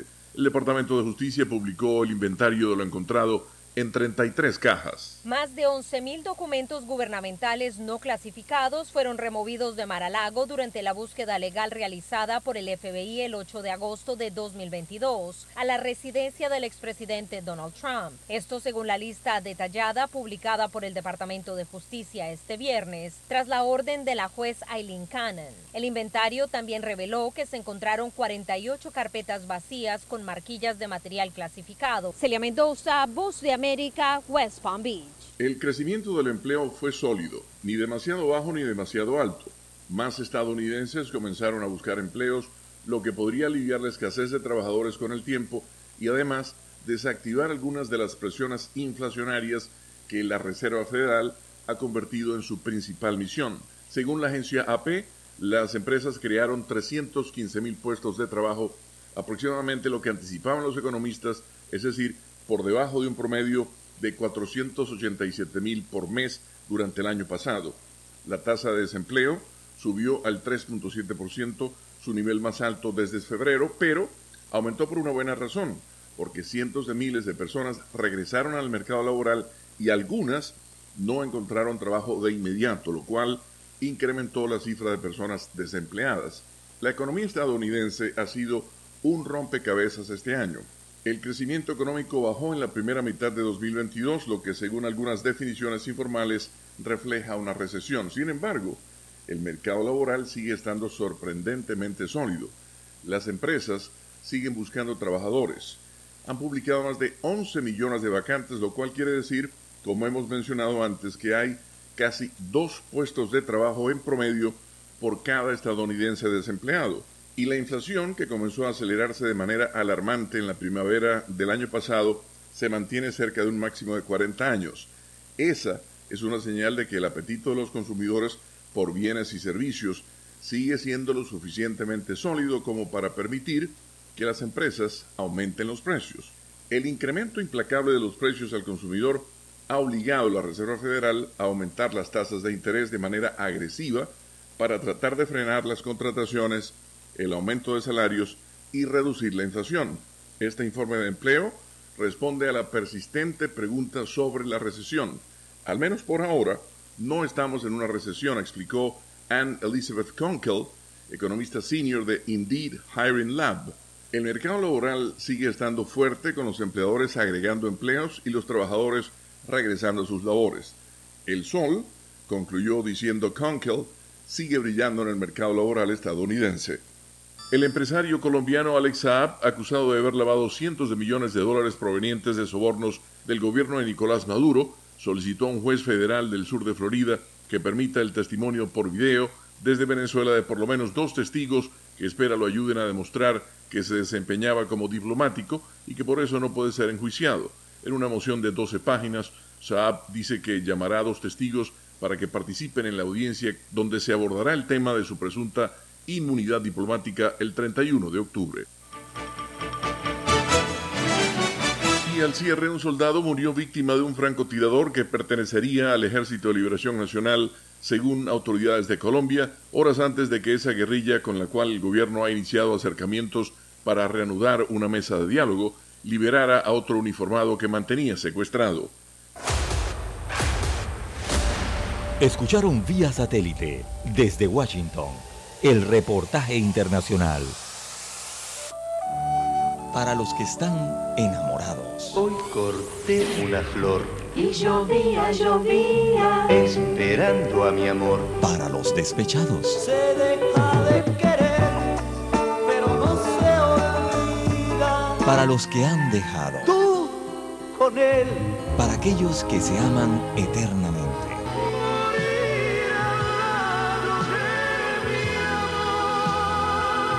Para los que hacen propuestas indecentes.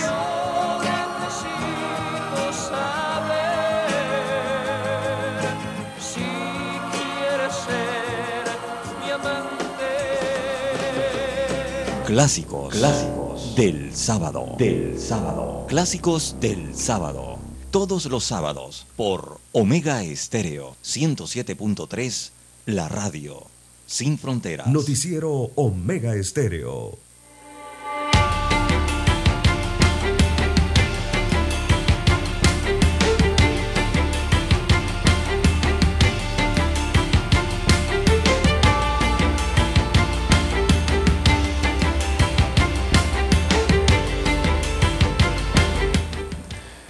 Bien, amigos oyentes, las 7, 7 minutos, 7, 7 minutos de la mañana en todo el territorio nacional.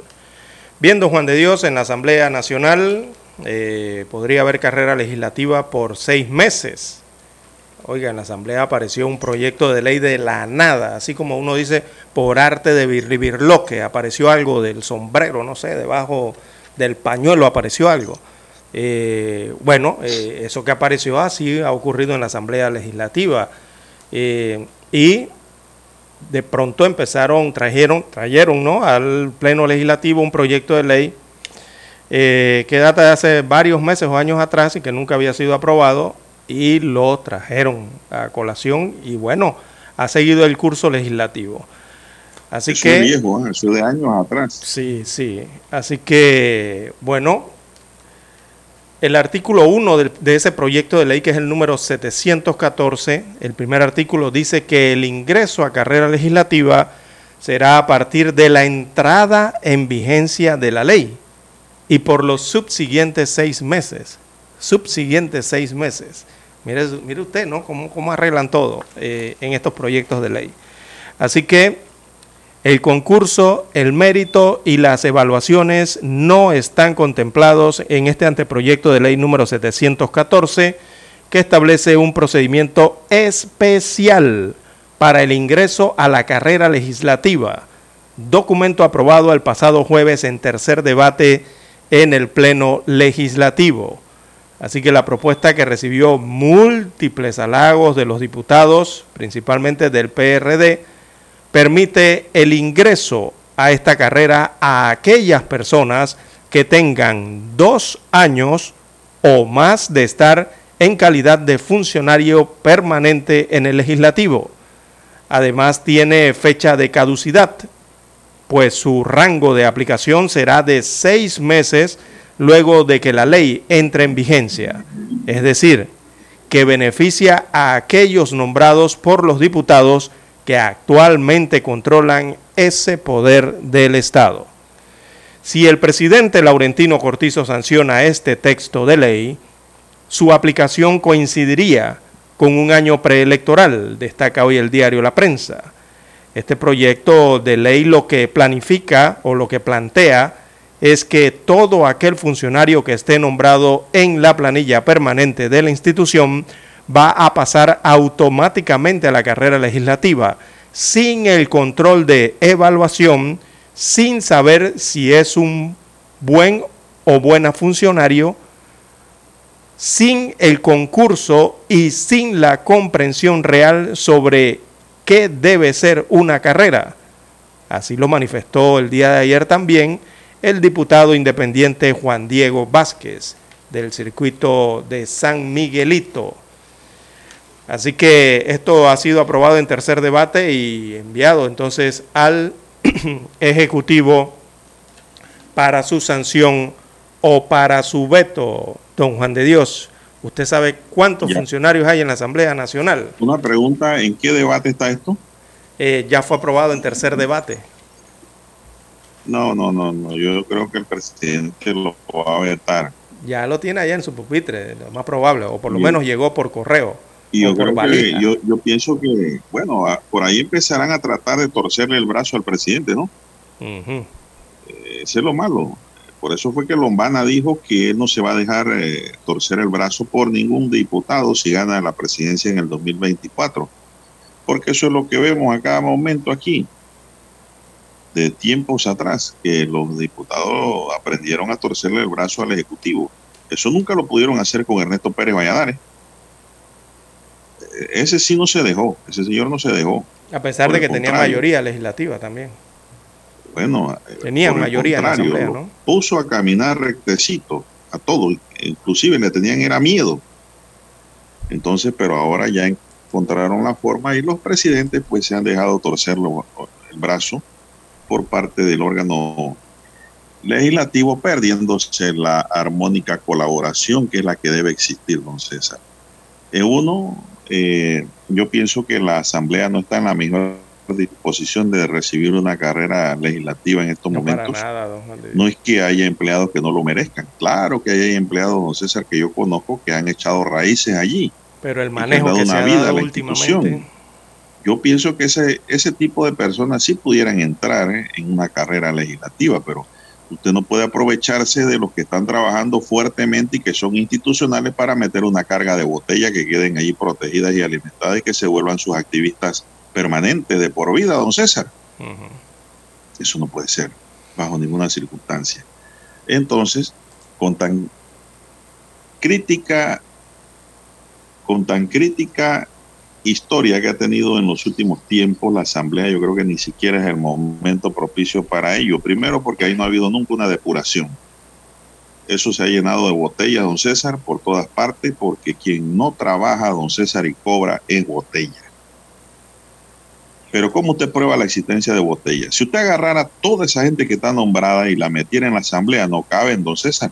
No, no caben en ese edificio. No caben en el edificio. En los edificios, porque son dos edificios. No caben.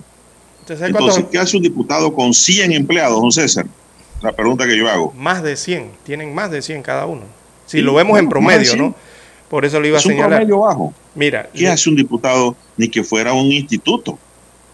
un diputado tiene más personal que una junta comunal, don César, inclusive que hasta una, una, alcaldía en el país. Que cualquier departamento no nacional de una institución, don realmente, con la población. Su trabajo es hacer leyes y punto. Eso es lo que le ordena la Constitución. Lo que pasa es que se han puesto a inventar cosas, ¿no? ¿Para qué? Para justificar presupuesto. Y todos los gobiernos, con los brazos quebrados, le han firmado allí a ellos lo que ellos quieren y con contralores sumisos. Porque los nombra la propia asamblea. Claro. Igual que el, defensor del pueblo. Reverencial. Así se conoce eso. como el temor reverencial del individuo. y eso es lo que ha venido ocurriendo. Bien, en la Asamblea Nacional le doy el número de funcionarios públicos que hay actualmente allí. hay 7.809 trabajadores en la Asamblea Nacional hasta junio de este año. Eh, don Juan de Dios, eso ha sido un exorbitante crecimiento en los últimos años de funcionarios dentro de la Asamblea Nacional. Yo recuerdo antes la Asamblea no tenía ni 900 ni 1000 funcionarios, don Juan de Dios. en menos de 10 años no había ni 1000. Y mire usted ahora con la cantidad que tienen. Y uno se pregunta, pero si eh, no están ejerciendo la igual función que hace unos periodos atrás, hacen exactamente lo mismo. Pero entonces, ¿para qué necesitas 7000? Si con la cantidad anterior lo podías hacer. Todos saben de qué se trata. Eh, es, un, es un secreto a voces en la Asamblea Nacional de las denominadas botellas en Panamá y la denominada planilla cashback, eh, de que tanto se ha denunciado en nuestro país. Y todo, pues, eh, eso sería legalizar lo incorrecto, don César, lo inmoral si aprueban el, la ley. Así lo veo yo. Eh, la asamblea para que eso ocurra tiene que estar purificada, don César. Purificada y muy bien clarificada su función y personal que se requiere. Entonces, ese es el problema que hay aquí. Eh, yo no he dicho que ahí no hay funcionarios eh, don César, que no rinden a cabalidad y dan hasta la milla extra. Claro que lo hay. Claro que lo, hay. En todas las ramas, en la abogacía de allí, hay abogados ahí que se rompen el cuero, pero hay otros que andan paseando también, ¿ah? Otros que ni eh, siquiera están. En la parte administrativa, trabajadores que están permanentemente, institucionalizadamente trabajando, ¿no? Comúnmente no, no tienen ese fuero protector, pero el problema lo daña el entorno, don César. Si ese entorno ¿no? que hay ahora mismo se, se, ¿cómo le puedo decir? Se clarifica, es decir, se hace prístino y los diputados dejan de tener gente allí que lo que hacen es política por la calle, otros no hacen nada, están en la planilla. Eso no se puede aprobar en estas condiciones. Yo creo que eso debe, debe tener una mejor discusión y lo que yo veo es que en esta propuesta esto fue aprobado calladito. Yo ni siquiera sabía que se iba a tercer debate. En silencio, con una metodología eh, prácticamente a tambor batiente y eh, rápida, ¿no? Eh, y parece una propuesta el fin del bien moldeada. Es dejar, como ya viene el periodo preelectoral, don César, y muchos diputados ni se van a reelegir porque no lo van a reconocer en las poblaciones como buen trabajador, buen funcionario, simplemente tienen que irse para su casa, como ha ocurrido siempre. Ellos quieren dejar su gente ahí, colocada, entonces, y eso no puede ser tampoco. Tampoco puede ser. Entonces yo creo que ni siquiera en el momento, es inconveniente, ¿ve? El presidente debe declarar ese proyecto inconveniente. Ni siquiera tiene, eh, establece los filtros que hay que hacer para que el funcionario entre en, en la protección de un fuero. Te lo digo, ni siquiera son evaluados. Simplemente por el tiempo de ocupación del puesto pasan a una carrera protegida. Eso tampoco es correcto, don César, porque hay funcionarios vagos que han pasado toda su vida agachados también y los va a proteger el fuero. Entonces, ¿qué tiene que haber? Una depuración en la palabra. Depuración de ese órgano del Estado para que exista una carrera, me parece, debidamente adecuada y aprobada. Así es. Vamos a una eh, pausa, dice don Roberto acá. Vamos a la pausa. vamos a la pausa. Noticiero Omega Estéreo. Desde los estudios de Omega Estéreo, establecemos contacto vía satélite con la voz de América. Desde Washington, presentamos el reportaje internacional.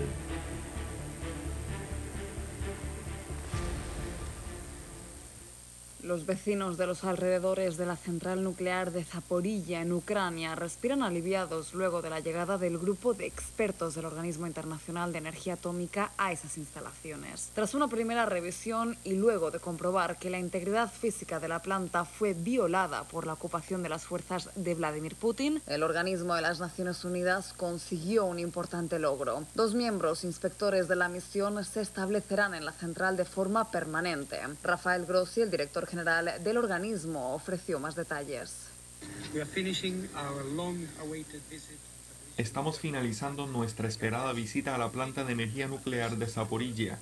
Acabo de terminar el primer recorrido por las áreas clave que queríamos ver en este primer acercamiento a toda la instalación. Por supuesto hay mucho más por hacer. Mi equipo se queda y lo que es más importante, estamos estableciendo una presencia continua de la OIEA aquí, en medio de los continuos combates que se registran en las inmediaciones de la central y de los que Ucrania y Rusia se acusan mutuamente, el organismo trata de evitar un accidente como la catástrofe de Chernóbil. Además, en esta ocasión y en función de la dirección de los vientos, las consecuencias podrían sentirse en zonas colindantes de la Unión Europea e incluso hasta en Alemania. En tanto, dada la delicada situación actual y con el objetivo de paliar cualquier posible daño en un futuro incierto, la Administración Zelensky lleva a cabo simulacros entre la población. Los servicios de emergencia ucranianos instruyeron a los habitantes con las medidas de evacuación a seguir ante una posible fuga radiactiva, mientras la comunidad internacional confía que se respete la presencia del Organismo Internacional de Energía Atómica y cesen así los bombardeos en torno a la mayor central nuclear de Europa. Judith Martín Rodríguez,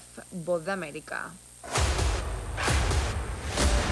Escucharon vía satélite desde Washington el reportaje internacional. Todos los miércoles damos un vistazo al pasado. Artistas que nacieron, que fallecieron, canciones, álbumes, películas que estaban de número uno en diferentes listados alrededor del mundo, datos históricos y curiosos. Todos los miércoles un día como hoy, de 9.30 a 12 del mediodía, por los 107.3 de Omega Estéreo. Problemas de tierra, reclamos por accidentes, despidos injustificados, reclamos de herencias, sucesiones, daños y perjuicios. Todo problema legal civil, penal y laboral, consulte al 6614-1445 Licenciado Juan de Dios Hernández le atiende 6614-1445 con atención en Panamá, Panamá Este, Panamá Oeste, Colón, Coclé, Santiago, Herrera y Los Santos. Anote y consulte 6614-1445. Noticiero Omega Estéreo.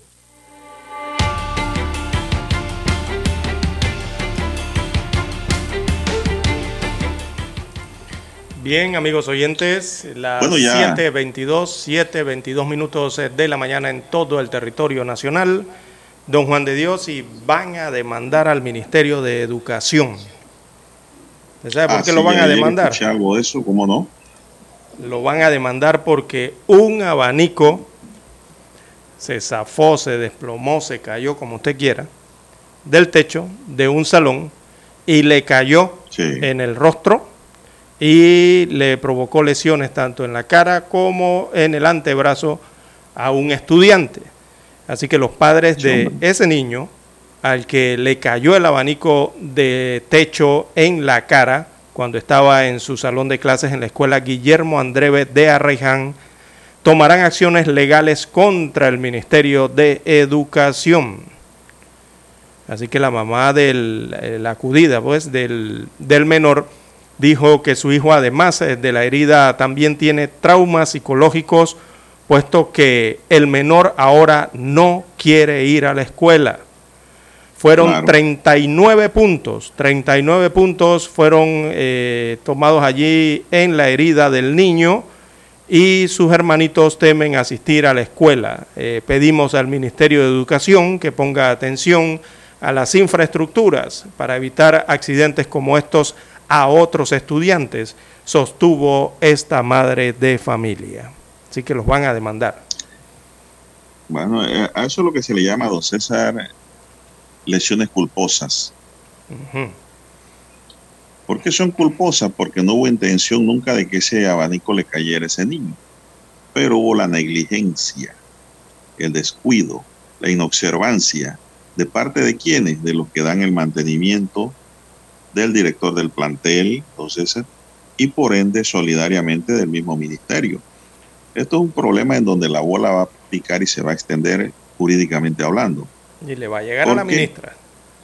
Porque la que dirige. La señora, la madre como víctima, el niño como víctima y los otros niños que han quedado traumados también son víctimas de este hecho.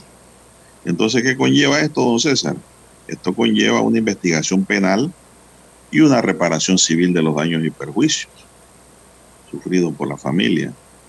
Aquí no cabe la menor duda, aquí el problema es que estos procesos son tediosos, tediosos eh, y largos. Y eso es el problema que hay aquí, pero indudablemente que la razón y el derecho le existe, eh, le asiste a la madre y al niño y a los hermanitos. Entonces, ¿qué está pasando aquí? Ya el Ministerio Público me imagino que inició una investigación, don César. Tiene que haber una carpetilla abierta por ahí por delito de lesiones. Sí, fueron lesiones en dos y si niños. no la abierto, bueno, la, van a tener que abrir porque ayer escuché al abogado de la familia decir que va a presentar la formal querella en contra de todos los que resulten responsables de ese acto, César. Ahí hay que ver quién estaba también obligado a darle mantenimiento a esos equipos, a esos abanicos. Eso no es cuestión de instalarlo y dejarlo ahí de por vida hasta que lo tumben los comegenes, no. Eso hay que darle mantenimiento, por eso es que existe la responsabilidad civil extracontractual que se extiende ¿no? a este tipo de hechos culposos en donde surge el derecho y también surge la obligación, don César, a reparar el daño. Sí, yo vi la fotografía, don Juan de Dios, de, de la cortada, ¿verdad? De este niño en la cara, debajo del ojo, en el pómulo Oye, ser una cortada muy profunda, don Juan de Dios. ¿eh? Uno que ha visto heridas. Ese niño necesita una cirugía plástica. Uf, esa estaba profunda, de verdad. ¿Quién va a pagar eso? Es que un abanico pesa, don Juan de Dios. Ese niño necesita una atención psicológica y cuidado que psiquiátrica mm. para tratar de eh, que no sufra mayores secuelas después de ese hecho que muchos pueden calificar como un accidente, pero los accidentes tienen consecuencias y tienen origen también. Y por eso es que pues, ellos van a tener que responder el Ministerio de Educación desde la ministra hasta el director del plantel, de las personas que tenían que dar mantenimiento a ese abanico, o la empresa que lo instaló también, no César, mire, si hay una empresa que lo instaló, también allí pudiese haber una responsabilidad solidaria, porque habría que verificar técnicamente si eso estaba bien instalado o no. Así es. Eh, se quejan en la familia de los menores eh, afectados, don Juan de Dios, con esta caída del abanico, que, la el, educación, o sea, los representantes del Ministerio de Educación, sea del colegio o la administración educativa, no se han acercado a la familia eh, a ayudarlos, ¿no? e incluso, mire usted que los educadores... que el director de ese colegio, ¿era una escuela pública o privada? Pública, pública en Arraiján. Imagínese Yo creo que el El director André ahí de también le ha faltado, le ha faltado sensibilidad humana si no se ha acercado a la familia, no? porque el director es el que dirige el colegio o la directora Sí, sabemos que existe un FESE. para ver en eh, qué pueden ayudar a la familia. Sí, sabemos que existe un FESE y que no, regularmente es el que se hace cargo de estas situaciones, pero tienen que tramitarlo, tienen que gestionarlo. O sea, es como usted dice, debió el director acercarse eh, a la familia, ¿no? Porque el hijo es parte de la comunidad educativa de ese de esa escuela, de ese colegio. La misma ministra, don César, la También, misma sí. ministra. Qué bonito hubiera sido un gesto de que la hubiese ido a visitar al hogar al niño, hombre. Ey, aquí este es un niño, es un niño, un ser eh, en formación, un estudiante que está bajo el paraguas suyo. Nada ha ocurrido, don César, según leo en el periódico. Sí. Yo escuché como que dicen que No, están eh, haciendo una va- colecta en el colegio, como que van a, a hacerse cargo de lo como de los gastos. Pero es que aquí no solamente son gastos. Aquí tiene que haber una reparación civil don César. Por los daños y perjuicios que se han ocasionado allí. Ahí es donde está el kit y el problema del asunto que nadie quiera hacerse responsable de eso. Bueno eh, bueno, yo le Veremos cómo auguro éxito al abogado que dijo que va a presentar allí su querella y me parece muy bien con su respectivo resarcimiento en reclamación en beneficio del menor, don César. Lamentable, me duele porque todos hemos sido estudiantes, todos hemos tenido familiares en escuelas públicas y el problema es cuando en una escuela pública ocurren estas cosas, nadie quiere hacerse responsable ni quiere asumir ningún tipo de responsabilidad, pero yo creo que sí hay que hacerlo, don César. Así es. Usted Bien. va a ver que después que salió esa noticia ayer y hoy se replica en los medios y, y después de estos comentarios, el lunes la familia va a recibir visita del Ministerio de Educación. Usted va a ver, usted lo va a ver en la red de los periódicos. Bueno, dice que están haciendo una colecta en la escuela entre los docentes, maestros, el personal administrativo, incluso el estudiantado, para ayudar a la familia y, y- y Bueno. a- y al compañero ¿no? Eso de clase que le eso cayó. demuestra solidaridad humana, ¿no? Eh, y eso es bueno, eso es bueno, eh, pero eh, la responsabilidad no es de ellos, de, de los que están haciendo la colecta. La responsabilidad va a ser del Ministerio de Educación hacia abajo. Bueno, activar el FESE, hay, que activar el FESE para estas situaciones también. Bien, don Juan de Dios, eh, ¿se nos queda algo más en el tintero? Bueno, ya estamos cerrando aquí y dice una nota que me llega que actualmente las redes sociales son el primer medio que utiliza la delincuencia organizada y los tratantes individuales de personas para captar víctimas, según explicó Daira Campos, directora de la Oficina contra la Trata de Personas del Ministerio de Seguridad Pública, don César. Así que hay que tener mucho cuidado en el uso de redes, sobre todo los menores de edad, don de César. edad, exacto. Revisar. En las redes hay más maleantes, don César, que en cualquier callejón de Panamá, para que sepa. Ahí están. Ahí están. Lo que pasa es que uno no los ve. Pero a veces ellos se hacen visibles, ¿no? Y cuando uno se da cuenta a tiempo, pues los puede sacar de circulación y bloquearlo. Sustentó la funcionaria que los tratantes se aprovechan de la condición de vulnerabilidad que tienen las personas ante la ilusión de conocer otros países, de que se les pague en dólares para mejorar su condición de vida, para ofrecerles falsas becas y plazas de empleo sin permisos, pero una vez están en el país son sometidos a todo tipo de actos que vulneran sus derechos humanos. Por eso es la trata de personas, don César, a través del engaño, ¿no? Entonces hay que tener mucho cuidado, sobre todo a la gente que le gusta conocer otros países. Le empiezan a hacer esas invitaciones o que le ofrezcan, le ofrezcan trabajos fantásticos, don César. Consulten antes de tomar decisiones sobre ello, don César. Bueno, se nos acabó el tiempo. Don Roberto Antonio Díaz nos acompañó en el tablero de controles. En la mesa informativa les acompañamos César Lara. Y Juan de Dios Hernández Sanjur. Gracias, señoras y señores, por su atención. Sigan escuchando Mega Estéreo porque viene la buena música que tiene preparada don Roberto Antonio Díaz. Hasta el próximo lunes, Dios mediante. Hasta aquí, Noticiero Omega Estéreo.